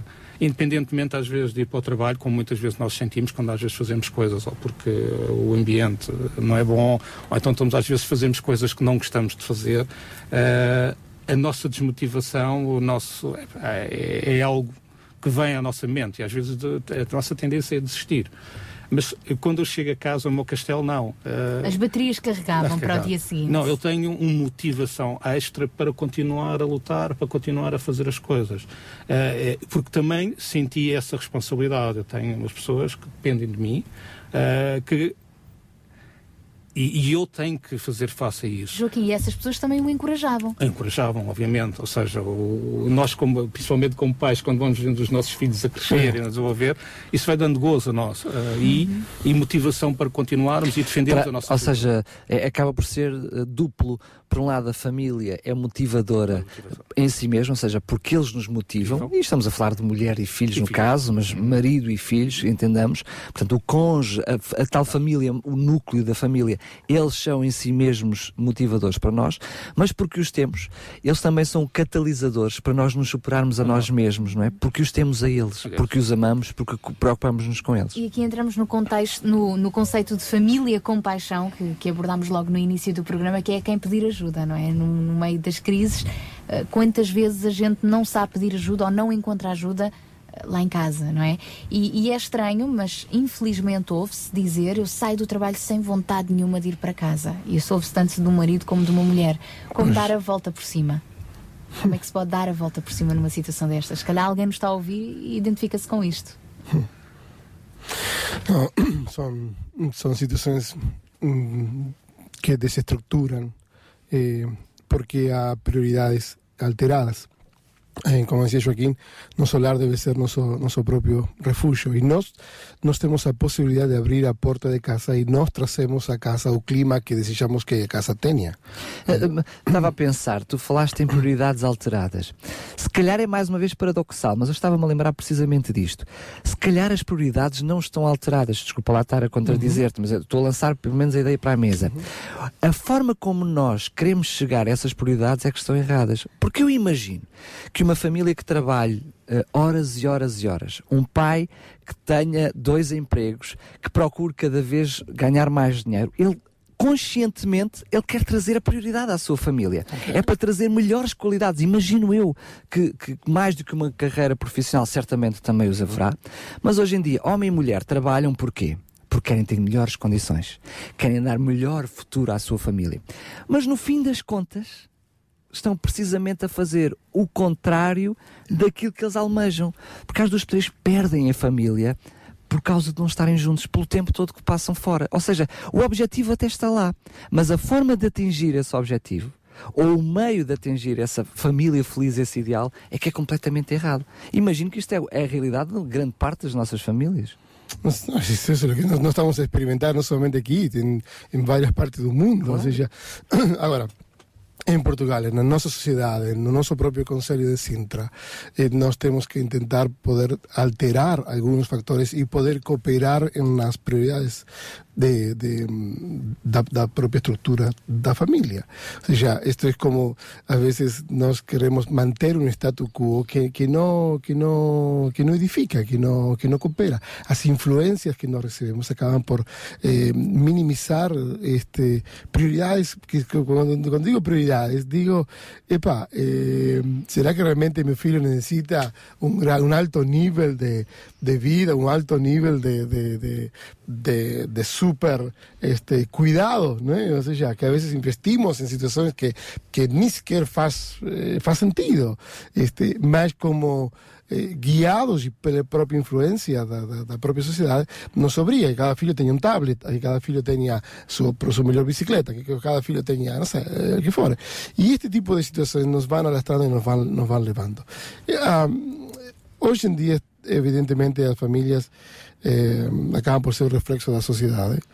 Este, nosa sociedade ainda, eu pela experiencia de poder estar en algunos países, en algunos continentes, na sociedade portuguesa ainda mantém algunos principios, ainda é uma sociedade saudável, ainda uma sociedade saudável, mas ela não deixa de estar ameaçada e, e, este, e este, estas alterações, estes agregados familiares que eu falava antes, que acabam por interromper o bom ciclo da nossa, do nosso caminhar, do nosso propósito de família, porque muita, muita, existe muita visão pessoal. Qual é a tua visão? Eu tenho uma visão pessoal e experimento a minha visão pessoal. Ok, mas quando falamos de qual é a tua visão familiar, onde vocês querem ser como família, onde querem chegar como família, por aí não existe um plano familiar. Ou seja, por que fazemos o que fazemos como família? Es un, un grande propósito que nós deveríamos consultar. Aquí está lo que tú decías, ¿no? Que E aqui fica um bom trabalho de casa para quem nos está a ouvir. Es que es, es difícil, hoy en día es difícil sentar, mas olha, é uma prática que acaba por ser um, beneficiosa e, e de projeção. Ou seja, todos temos metas individuais. Iniciamos o ano e dizemos, ok, este ano vou emagrecer 4 quilos. É só- a mesma coisa. É logo Pronto, mas, isso, ano. mas, mas isso é uma meta familiar. Mas nós propusemos em casa também, já há alguns anos, que qual é a nossa meta familiar? Qual é o nosso propósito como família? O simples facto de sentarmos, o simples facto de poder desfrutar. Aqui temos umas praias fantásticas. Dar um passeio pela praia, que não necessitamos muito dinheiro para isso.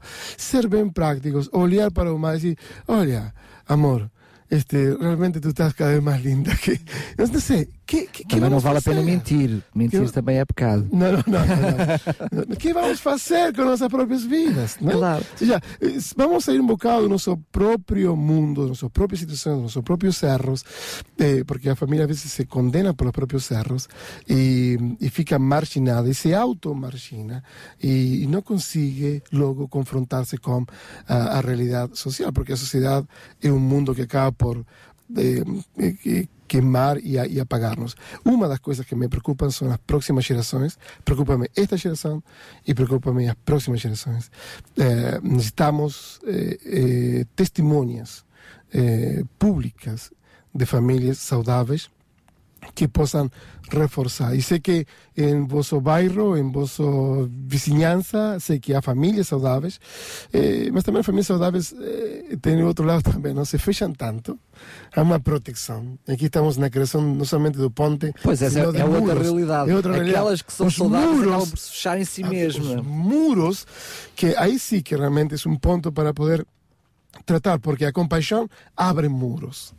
Eh, y este y lo que a veces queremos por este facto de, de, de desagregados a familias que están fechadas en sus propios mundos y después nos percebemos ah mas era tan bonzinho mas acabou por matar a mulher ninguém dá por isso estás a perceber então eh, Não se isola. estamos em um, estamos em uma Dialoguem. estamos em um tema muito interessante Desfrutem. Gostaríamos de, precisamente de fazer uma pausa e na segunda parte ir por aí, ou seja, como nós podemos quebrar esses, esses muros, eh, não só no seio familiar, mas também eh, estendendo esse conceito de família para que, de uma forma mais alargada para aqueles que estão à nossa volta. Queria apenas eh, partilhar um texto que, que que me faz, eh, eh, ou seja, que me faz eh, muita reflexão na minha vida pessoal e na, no- no- na, na minha família, porque mesmo no meio cristão, cada um de nós, e talvez, eh, falando até para o Gabriel, como pastor, muitas vezes, não numa visão pessoal, mas até no ideal, no idealismo, e para um João Barros, por exemplo, eh, numa vida bastante atarefada no meio da ação social, ou seja, mesmo na ajuda ao próximo, no envolvimento para os outros, quando nós entregamos a nossa vida a, favor, do, trabalhando em favor dos outros, a Bíblia diz: Mas se alguém não cuida dos seus, especialmente dos da sua família, tem negado a fé e é pior que um incrédulo. Este texto é horrível de tão belo e ao mesmo tempo de, de- de tão preocupante. Ou seja, mesmo que seja muito holística, o, o- holístico o nosso envolvimento na sociedade, o nosso empenho para com os outros, se nós não cuidamos da nossa própria família, eh, ou seja, negamos a fé, negamos o principal de tudo. E diz que ainda somos piores do que o incrédulo. Estou a ler 1 Timóteo capítulo 5 e versículo 8. Este texto é horrível, não é? Então vamos meditar nesse texto à medida que vamos ouvir este tema que se chama Família com Regis Danise. E retomamos esta conversa já a seguir.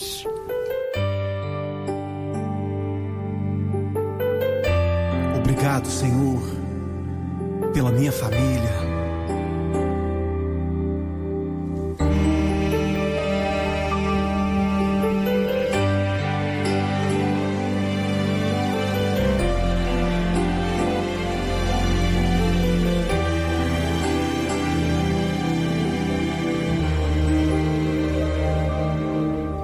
Agradeço pela minha família e por tua presença no meu lar. Te agradeço pelo pão de cada dia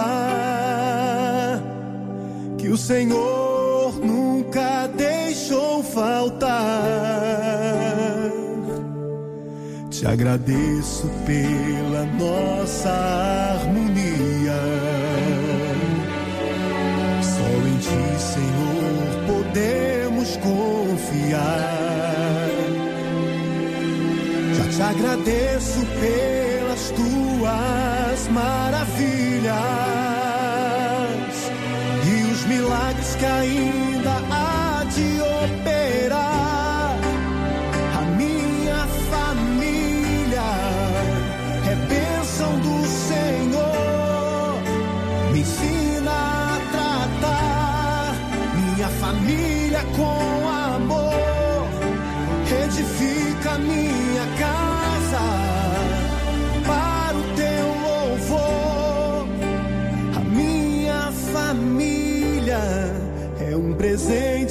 Senhor.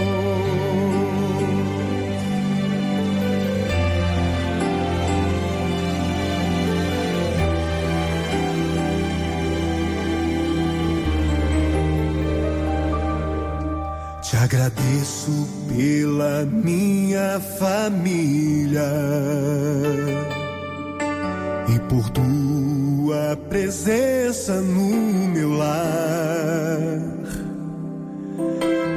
Agradeço pelo pão de cada dia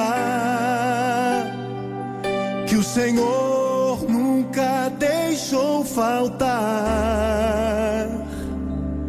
Te agradeço pela nossa harmonia. Só em Ti, Senhor, podemos confiar. Te agradeço pelas tuas maravilhas e os milagres que ainda há de operar. A minha família é bênção do Senhor. Me ensina a tratar minha família com. Edifica minha casa para o teu louvor. A minha família é um presente do Senhor. A minha família é bênção do Senhor. Me ensina a tratar minha família com amor. Edifica minha casa para o teu louvor. A minha família é um presente do Senhor. A minha família é bênção do Senhor. Eu convido a você a dar um abraço nessa pessoa que você tanto ama. E se você não está perto dessa pessoa, liga para ela, diga eu te amo, você é muito importante para mim. A minha família é um presente do Senhor. A minha família é bênção do Senhor. Me ensina a tratar minha família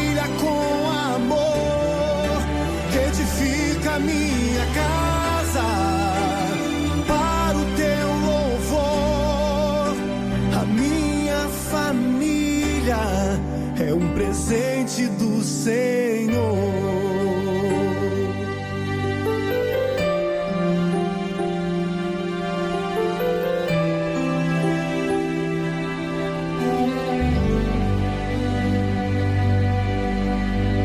Regis Danise com este tema Família. Família, uma dádiva de Deus. Estamos a 21 minutos das 11 da manhã. Sabemos que não há famílias perfeitas, mas pode haver famílias felizes, não é, Joaquim? O que é que acha? Sim, eh, acredito que sim. Eh, aliás, há bocado o Gabriel falava na- nas famílias, ou seja, que, estruturadas, bem, boas famílias, ou seja, ne- nesse sentido. Hum, isso quer dizer que normalmente uma, uma, uma- família saudável não é propriamente, e eu vou contrariar um bocadinho a ideia, do, não é necessariamente uma família que se fecha em si. Eh, aliás, eu acho que uma família saudável é aquela que consegue ter os, eh, os braços abertos para receber Claro. outras pessoas. Ah, porque aí eu também começo a questionar uma família que se fecha só em si. Sim, cuidado. eh, será que é assim tão saudável como isso? Eh, pode não ser. E, mas eu voltava, um- antes de abordar este tema, voltar à passagem que o Daniel leu há pouco. ehm, para definir um pouco a questão da prioridade. Eu, como cristão, eh, as minhas prioridades são, em primeiro lugar, Deus, o meu relacionamento com Deus, daí também a noção que no casamento deve ser a terceira dobra no, no- presente no cordão, mas depois a segunda prioridade que eu tenho e que foi-me dada por Deus é a minha família. E eu aqui não, não só tenho a responsabilidade em tentar cuidar, a suprir as necessidades, mas também tenho a responsabilidade de, de como líder, e vamos por aqui entre compras, porque eu partilho essa liderança com, com a minha mulher, ah, mas tenho a responsabilidade de, em primeiro lugar, a minha família, ou seja, se eu tenho responsabilidades na igreja, em primeiro lugar, essa responsabilidade espiritual é para com a minha família. Eu tenho que cuidar, ah, acima do resto, a minha família. Ah, e devo demonstrar isso na minha vida pessoal, seja na minha preocupação em manter a minha comunhão com Deus, em orar, em ler a Bíblia, e demonstrar passar isso como exemplo para os meus filhos. Ah, e isso é a minha preocupação principal, porque assim, ah, eu só assim que eu posso passar os meus valores, transmitir através do meu próprio exemplo, o exemplo da minha mulher. Um, e eu acredito que os meus filhos vão se lembrar, ao longo da sua vida, dos tempos que passaram, em que viram o pai e a mãe a ler, ou passaram juntos a orar ah, e a falar sobre coisas da- espirituais, e vão se lembrar disso para o futuro. E eu acredito também que vão passar isso para os seus filhos. Mas poderíamos dizer claramente que isso é que é uma família com Deus, não é? Porque uma família com Deus não pode passar por casarmos na igreja, não é? É verdade, é verdade. Ou seja, o facto de nós irmos dizer, a- vamos lá retificar a igreja não nos pergunta. um- Não, não, não uma família significa não fazer isso, mas não é apenas isso. não Eh, é no dia a dia nós temos que ter a presença de Deus. Eh, eh, Talvez, falando aquilo que o Joaquim estava a dizer, ou reforçando, ehm, eu diria mais longe, ou seja, para além dos meus momentos individuais com Deus, para a minha edificação pessoal, certamente terá que haver momentos da família como família, em conjunto com Deus. Porque só assim podemos efetivamente dizer que temos famílias com Deus, porque senão tudo o resto é apenas teoria, não é? Sim, sim. Quando eu digo isso, o exemplo pessoal, mas também envolvimento, é? o tentarmos ter refeições em conjunto, em orarmos e agradecermos pelo, pelo- pelo- pela comida, eh, nas situações de, em que há algu- algumas decisões a ser tomadas em família, também orarmos sobre o, sobre o tema em conjunto, lemos a Bíblia em conjunto, eh, e isso é um papel extremamente importante. E isso mostra também para os nossos filhos qual é a nossa prioridade, qual é a prioridade da nossa vida. E, e se nós eh, dizemos como cristãos que Deus é a nossa prioridade, é primeiro, é nós, nós temos que demonstrá-lo no dia a dia, nas pequenas coisas. Gabriela, estamos aqui a falar numa perspectiva de famílias assumidamente cristãs. Ah, e, e sabemos que é o melhor, realmente, por experiência própria, mas poderá estar alguém a ouvir-nos que ah, não está ainda muito habituado a ter um relacionamento pessoal com Deus, até se considera cristão, mas que poderá não, não ter esta prática de orar em família, de, de ler a Bíblia em família, ainda que o possa fazer sozinho. Não significa que os valores cristãos não estejam lá presentes, não é? Pues no, claro, ou seja, o próprio cristianismo e numa comunidade cristã, numa sociedade cristã como aquela que nós vivemos, evidentemente somos influenciados pelos bons, bons valores. Mesmo dentro da, da psicologia e das terapias eh, Sim. conjugais, que não Sim. podem não ter absolutamente nada a ver com religião, Sim, os valores e os princípios estão lá. Sin duda, cooperan. ¿Por qué? Porque son valores que extraídos da propia Biblia, valores extraídos das propias sociedades. No quiere decir que seja o pilar principal, mas este tipo de, de também acabam por cooperar em prol da minha própria família. Muitos livros, muitos materiais. Hoje, hoje em dia temos um monte de materiais por internet, por todo. É o melhor tempo para poder instruir-nos de como. Agora, não somente fazemos da Bíblia o, dela o conhecimento. Nós temos que fazer da Bíblia ah, a transformação das nossas próprias vidas. Ela tem que não ser é? o manual efetivo, não é? O Sim, ou seja, manual a Bíblia por o próprio conhecimento casamento. próprio para mim não tem sentido. A Bíblia é um meio de transformação de famílias, de transformação de vidas. Não é? Então, por meio da, do conhecimento, eu posso minha vida ser transformada. Agora, a sociedade e, e esta, este país cristão, chama-se cristão, acaba por influenciar os valores. Nos falta a prática a prática, porque hoje em dia, dentro de muitos lares, eh, cada lar é um mundo, eh? eu costumo dizer, cada lar é um mundo. Tem seus códigos, tem sua, su pro- sua própria constituição montada lá dentro, eh, alguns são diretamente regimes totalitários, alguns são extremistas, a terroristas dentro da própria família. Seja, então cada família é um mundo e, e nós temos que trazer a nosso mundo um, uma, um, um ar puro, eh, tirando toda a poluição que nos possa contaminar eh, e destruir eh, nós próprios. Então, hoje temos pessoas eh, que há hum, uma agressão que não é física, mas é verbal. Eh, que não é uma agressão que não é com, com, com violência, mas ao mesmo tempo este, existem agressões de, da imprópria a indiferença dentro do próprio O lar. silêncio, não é? O silêncio, é aquilo que estamos a falar aqui em off, eh, en- no sentido de que, pronto, quanto mais tarde chego a casa, eh, melhor, não é? Ah, principalmente os homens. Se tu falaste no, no bloco anterior, eh, nós temos que amar nossas mulheres. A Bíblia nos diz e nos recomenda, e não somente nos recomenda, nos ordena, porque todo homem deseja ser honrado. Então, eu quero honra, então, meu trabalho é ama a tua mulher. É um não conceito Então, muito popular que e diz então, a melhor coisa que podes fazer pelos teus filhos é amar a mãe deles, não é? Claro, claro. E, e, e em troca que vem da parte da mulher a honra. Agora, como tu dizias, Sara, evidentemente famílias que possam manter-se perto destas influências sociais, destas influências cristãs, acabarão por cooperar também a favor de uma sociedade saudável. Eu vejo muitas famílias que estão em um, em um caminho eh, bom, mas ao mesmo tempo também vejo muitas famílias que se não mantêm alguns destes princípios ou, ou, um, os sustentam, eh, eu ia dizer assim como eh, com água numa numa planta, né? Eh, a água é tão tão importante, é tão vida, dá tanta vida que se se não cuidamos de pôr água no momento certo, eh, longe de Deus, a família evidentemente poderá sofrer eh, uma estrutura desestruturação. Nós há pouco, ahm, no nosso programa, na, na, na primeira hora ainda, tivemos a oportunidade de conversar com alguém que partilhou connosco um testemunho de, de onde é que foi buscar ajuda ah, numa situação de, de desemprego e com o filho para cuidar. Falou, este nosso ouvinte e amigo Joel falou eh, da família ah, e da comunidade eh, cristã em que estava inserida, que foram ajudas certas. Ah, Joaquim também passou por um, um período de desemprego, já partilhou connosco. Qual foi o papel da família? Onde é que foi buscar O ajuda? O papel é importante.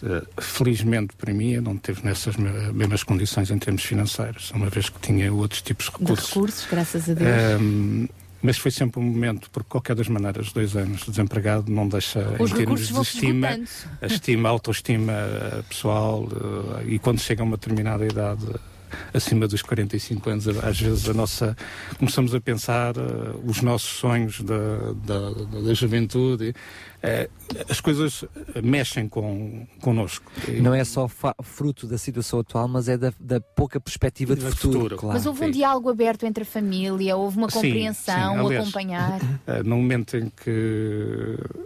Aliás, foi até a minha mulher que disse aos meus filhos, na altura que eu fiquei desempregado, ou ia ficar desempregado dentro de duas ou três semanas, e, e a primeira co- comentário, os miúdos ficaram um bocado preocupados, ou, então, mas, e, e a mãe respondeu simplesmente: Olha, se fosse uma doença, se fosse morte, era bem pior, e nós vamos conseguir superar isso com a graça de Deus. Resposta para, para os miúdos, e acho que aí foi. ajudou e eles começaram também a encarar a situação de outra forma. Mas é um papel, a família tem um papel importante. Eh, E não é à toa que nós vemos nesta sociedade que os filhos a regressarem à casa dos pais porque não conseguem suportar as despesas. eh, E, a- a- e pais a irem para a casa, dos, filhos, não é? Eh, mas nós notamos que, apesar de- das políticas serem um pouco no sentido da, da luta entre gerações, porque nós vamos sentindo isso, ou seja, por os mais novos contra os mais velhos, eh, se não fosse os pais a terem, digamos, o, aquilo que as suas pensões para poderem suportar os filhos e, e vice-versa, seria muito complicado essa sociedade, porque tanto pais e filhos iriam passar por eh, situações ainda mais difíceis. E eu agora eh, convido também o João Barros a entrar eh, na nossa conversa e também já em jeito de conclusão. E quando à família é pedido sacrifícios, eh, por, por exemplo, quando, quando se está a atravessar a situação de desemprego? O que, é que pesa, o que é que pesa mais? O estar com a família ou o sacrifício que é necessário fazer em prol da família? Pois, nós abordamos aqui em, em vários momentos a importância da comunicação. Hum, e n- em momentos de grandes crises, quer elas sejam eh, provocadas por um desemprego ou por um problema de saúde maior, imagina uma pessoa que tinha o diagnóstico de cancro, enfim, estamos a falar de, de eh, circunstâncias da vida que abalam qualquer pessoa, qualquer família. Quer dizer, pensamos não só na falta de sustento, mas também pensamos em morte, já quer dizer, já é outra coisa, não é? Claro. Ah, qualquer família fica abalada com estas situações. A comunicação é, é- é essencial, isto é, se há sacrifícios a fazer, eh, têm de ser sacrifícios assumidos pela própria família. Isto é, se eu tivesse de emigrar eh, para sustentar a minha família, pois não poderia só passar por uma decisão pessoal, mas uma decisão familiar, não é?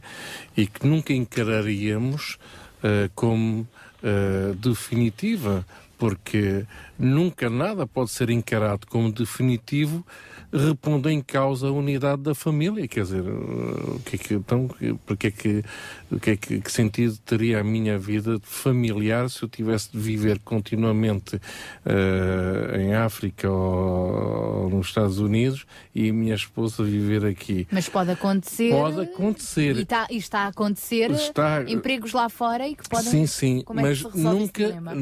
eh, aqui a resolução do problema passa realmente por procurarmos não nos desvincularmos eh, em termos familiares e fazermos planos, nem que seja por daqui a dois, três anos, quatro anos, cinco anos, eh, ou a mais curto prazo, para nos juntarmos.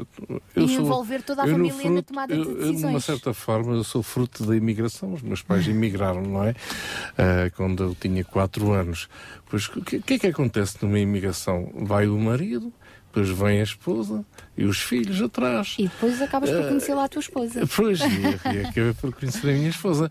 Mas eh, faz parte de um processo de nós lutarmos pela família. Agora, o lutar pela família, é, hoje em dia, eh, não podemos pensar que é uma coisa fácil. Nós podemos estar aqui a falar e a, dar a ideia de que, no fundo, somos cristãos e, e- tudo é fácil. Isto é o mesmo do que pensarmos que, por sermos cristãos, não há mal nenhum que nos chegue à porta. Ah, não. Às vezes é quando eles chegam mais.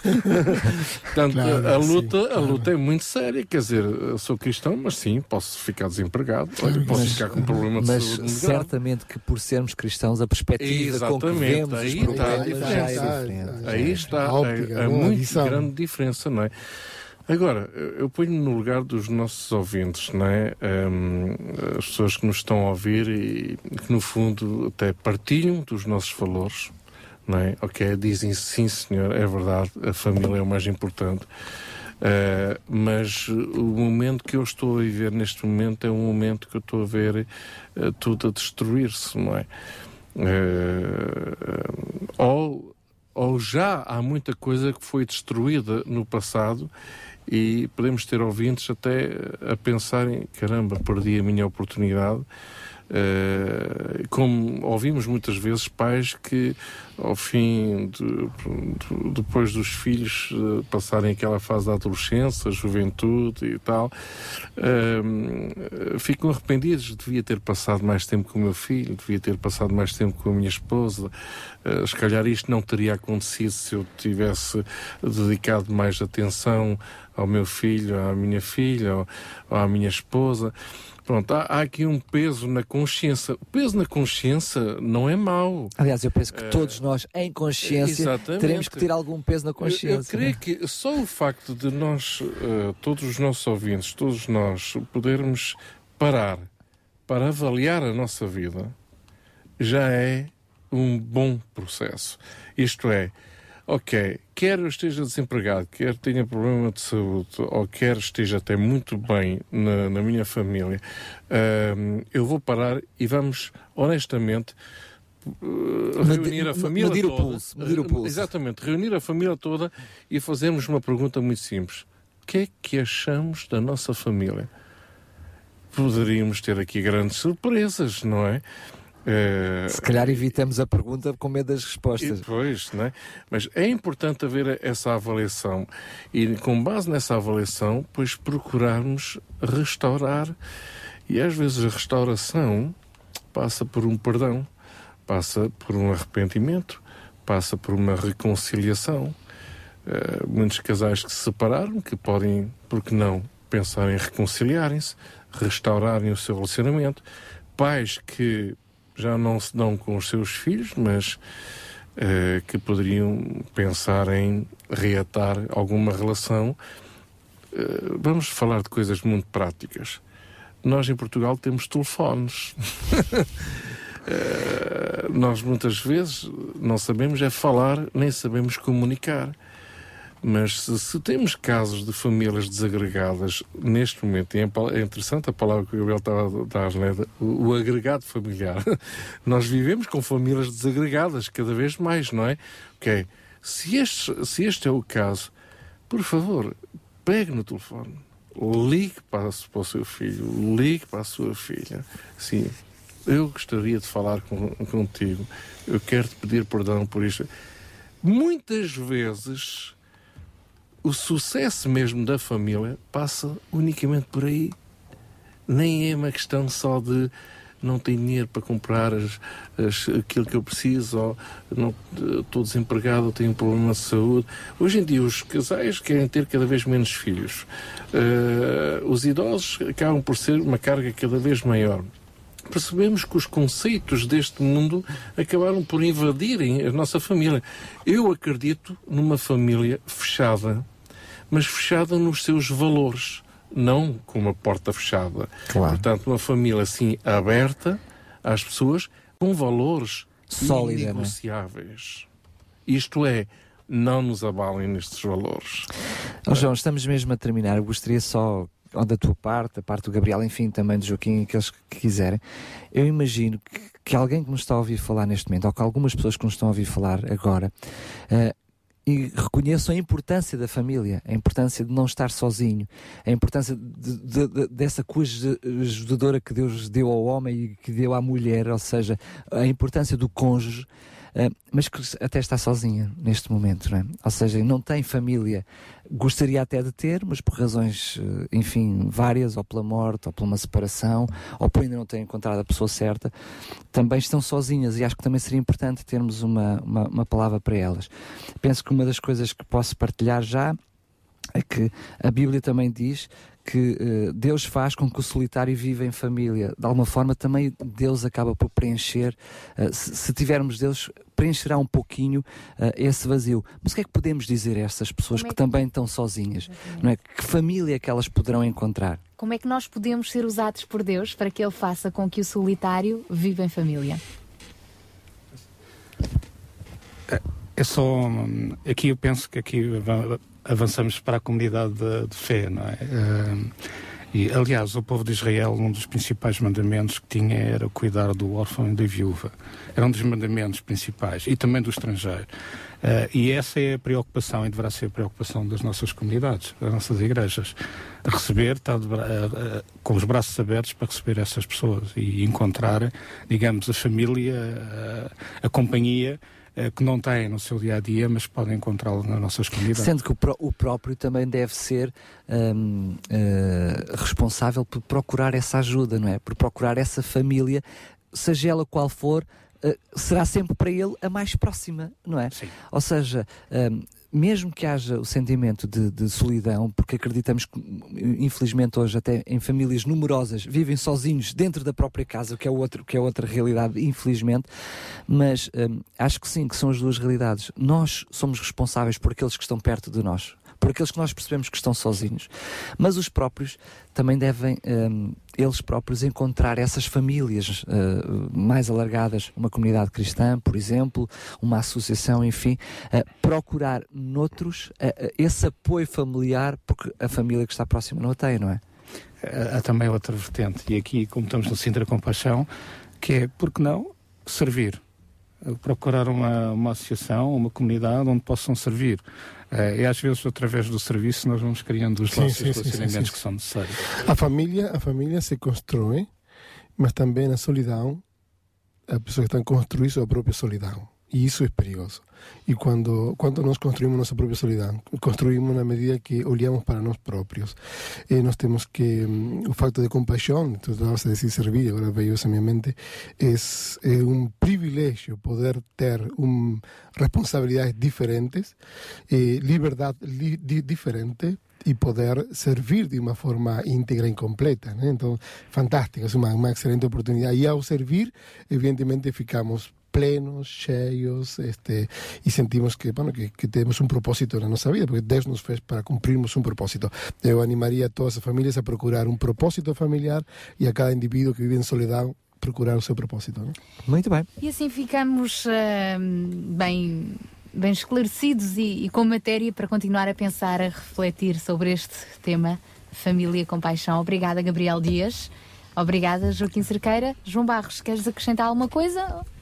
Não tenho muito para acrescentar. Eu, eu, queria realmente era reforçar este apelo a todos, todos os nossos ouvintes uh, uh, neste, neste, neste aspecto de família, de um, procurar restaurar e reconciliar-se com uh, as pessoas mais próximas da sua, da sua família. É, é, é um princípio da nossa vida, eh, quer chamemos cristã ou não, mas é um princípio que sem dúvida nenhuma agrada a Deus. O perdoarmos uns aos outros, o reconciliarmos uns com os outros, o servirmos uns aos outros, eh, tudo é entre uns e outros. Né? Portanto, alguns dos nossos ouvintes poderão pensar, mas isso vai resolver os meus problemas? Passa por aí claro que sim. aí. Eu ainda, ia, eu ainda ia mais longe, mesmo para aqueles que não têm problemas estruturais na família e não precisam de reconciliação, porque não aproveitar o dia de hoje para mimar um pouquinho Exato. a sua própria família? Dia, dar não? tempo de qualidade à família. É verdade. Obrigada então, Daniel. Nós ficamos por aqui. Ficamos. Sexta-feira há mais Sintra Compaixão, se Deus quiser. Mas todos os dias são dias de compaixão. Ora, é isso mesmo. Então, bom fim de semana. Fique com Deus. Sabia que em Sintra cerca de 10 mil alunos do primeiro ciclo e pré-escolar são carenciados e que duas famílias por dia vêm as suas casas penhoradas? Todos os dias há alguém a precisar de ajuda e você pode ser a solução. Sintra Compaixão, o programa da RCS que abre portas à solidariedade. Sexta-feira, das 8 às 11 da manhã. Sintra Compaixão, contamos, contamos consigo. consigo.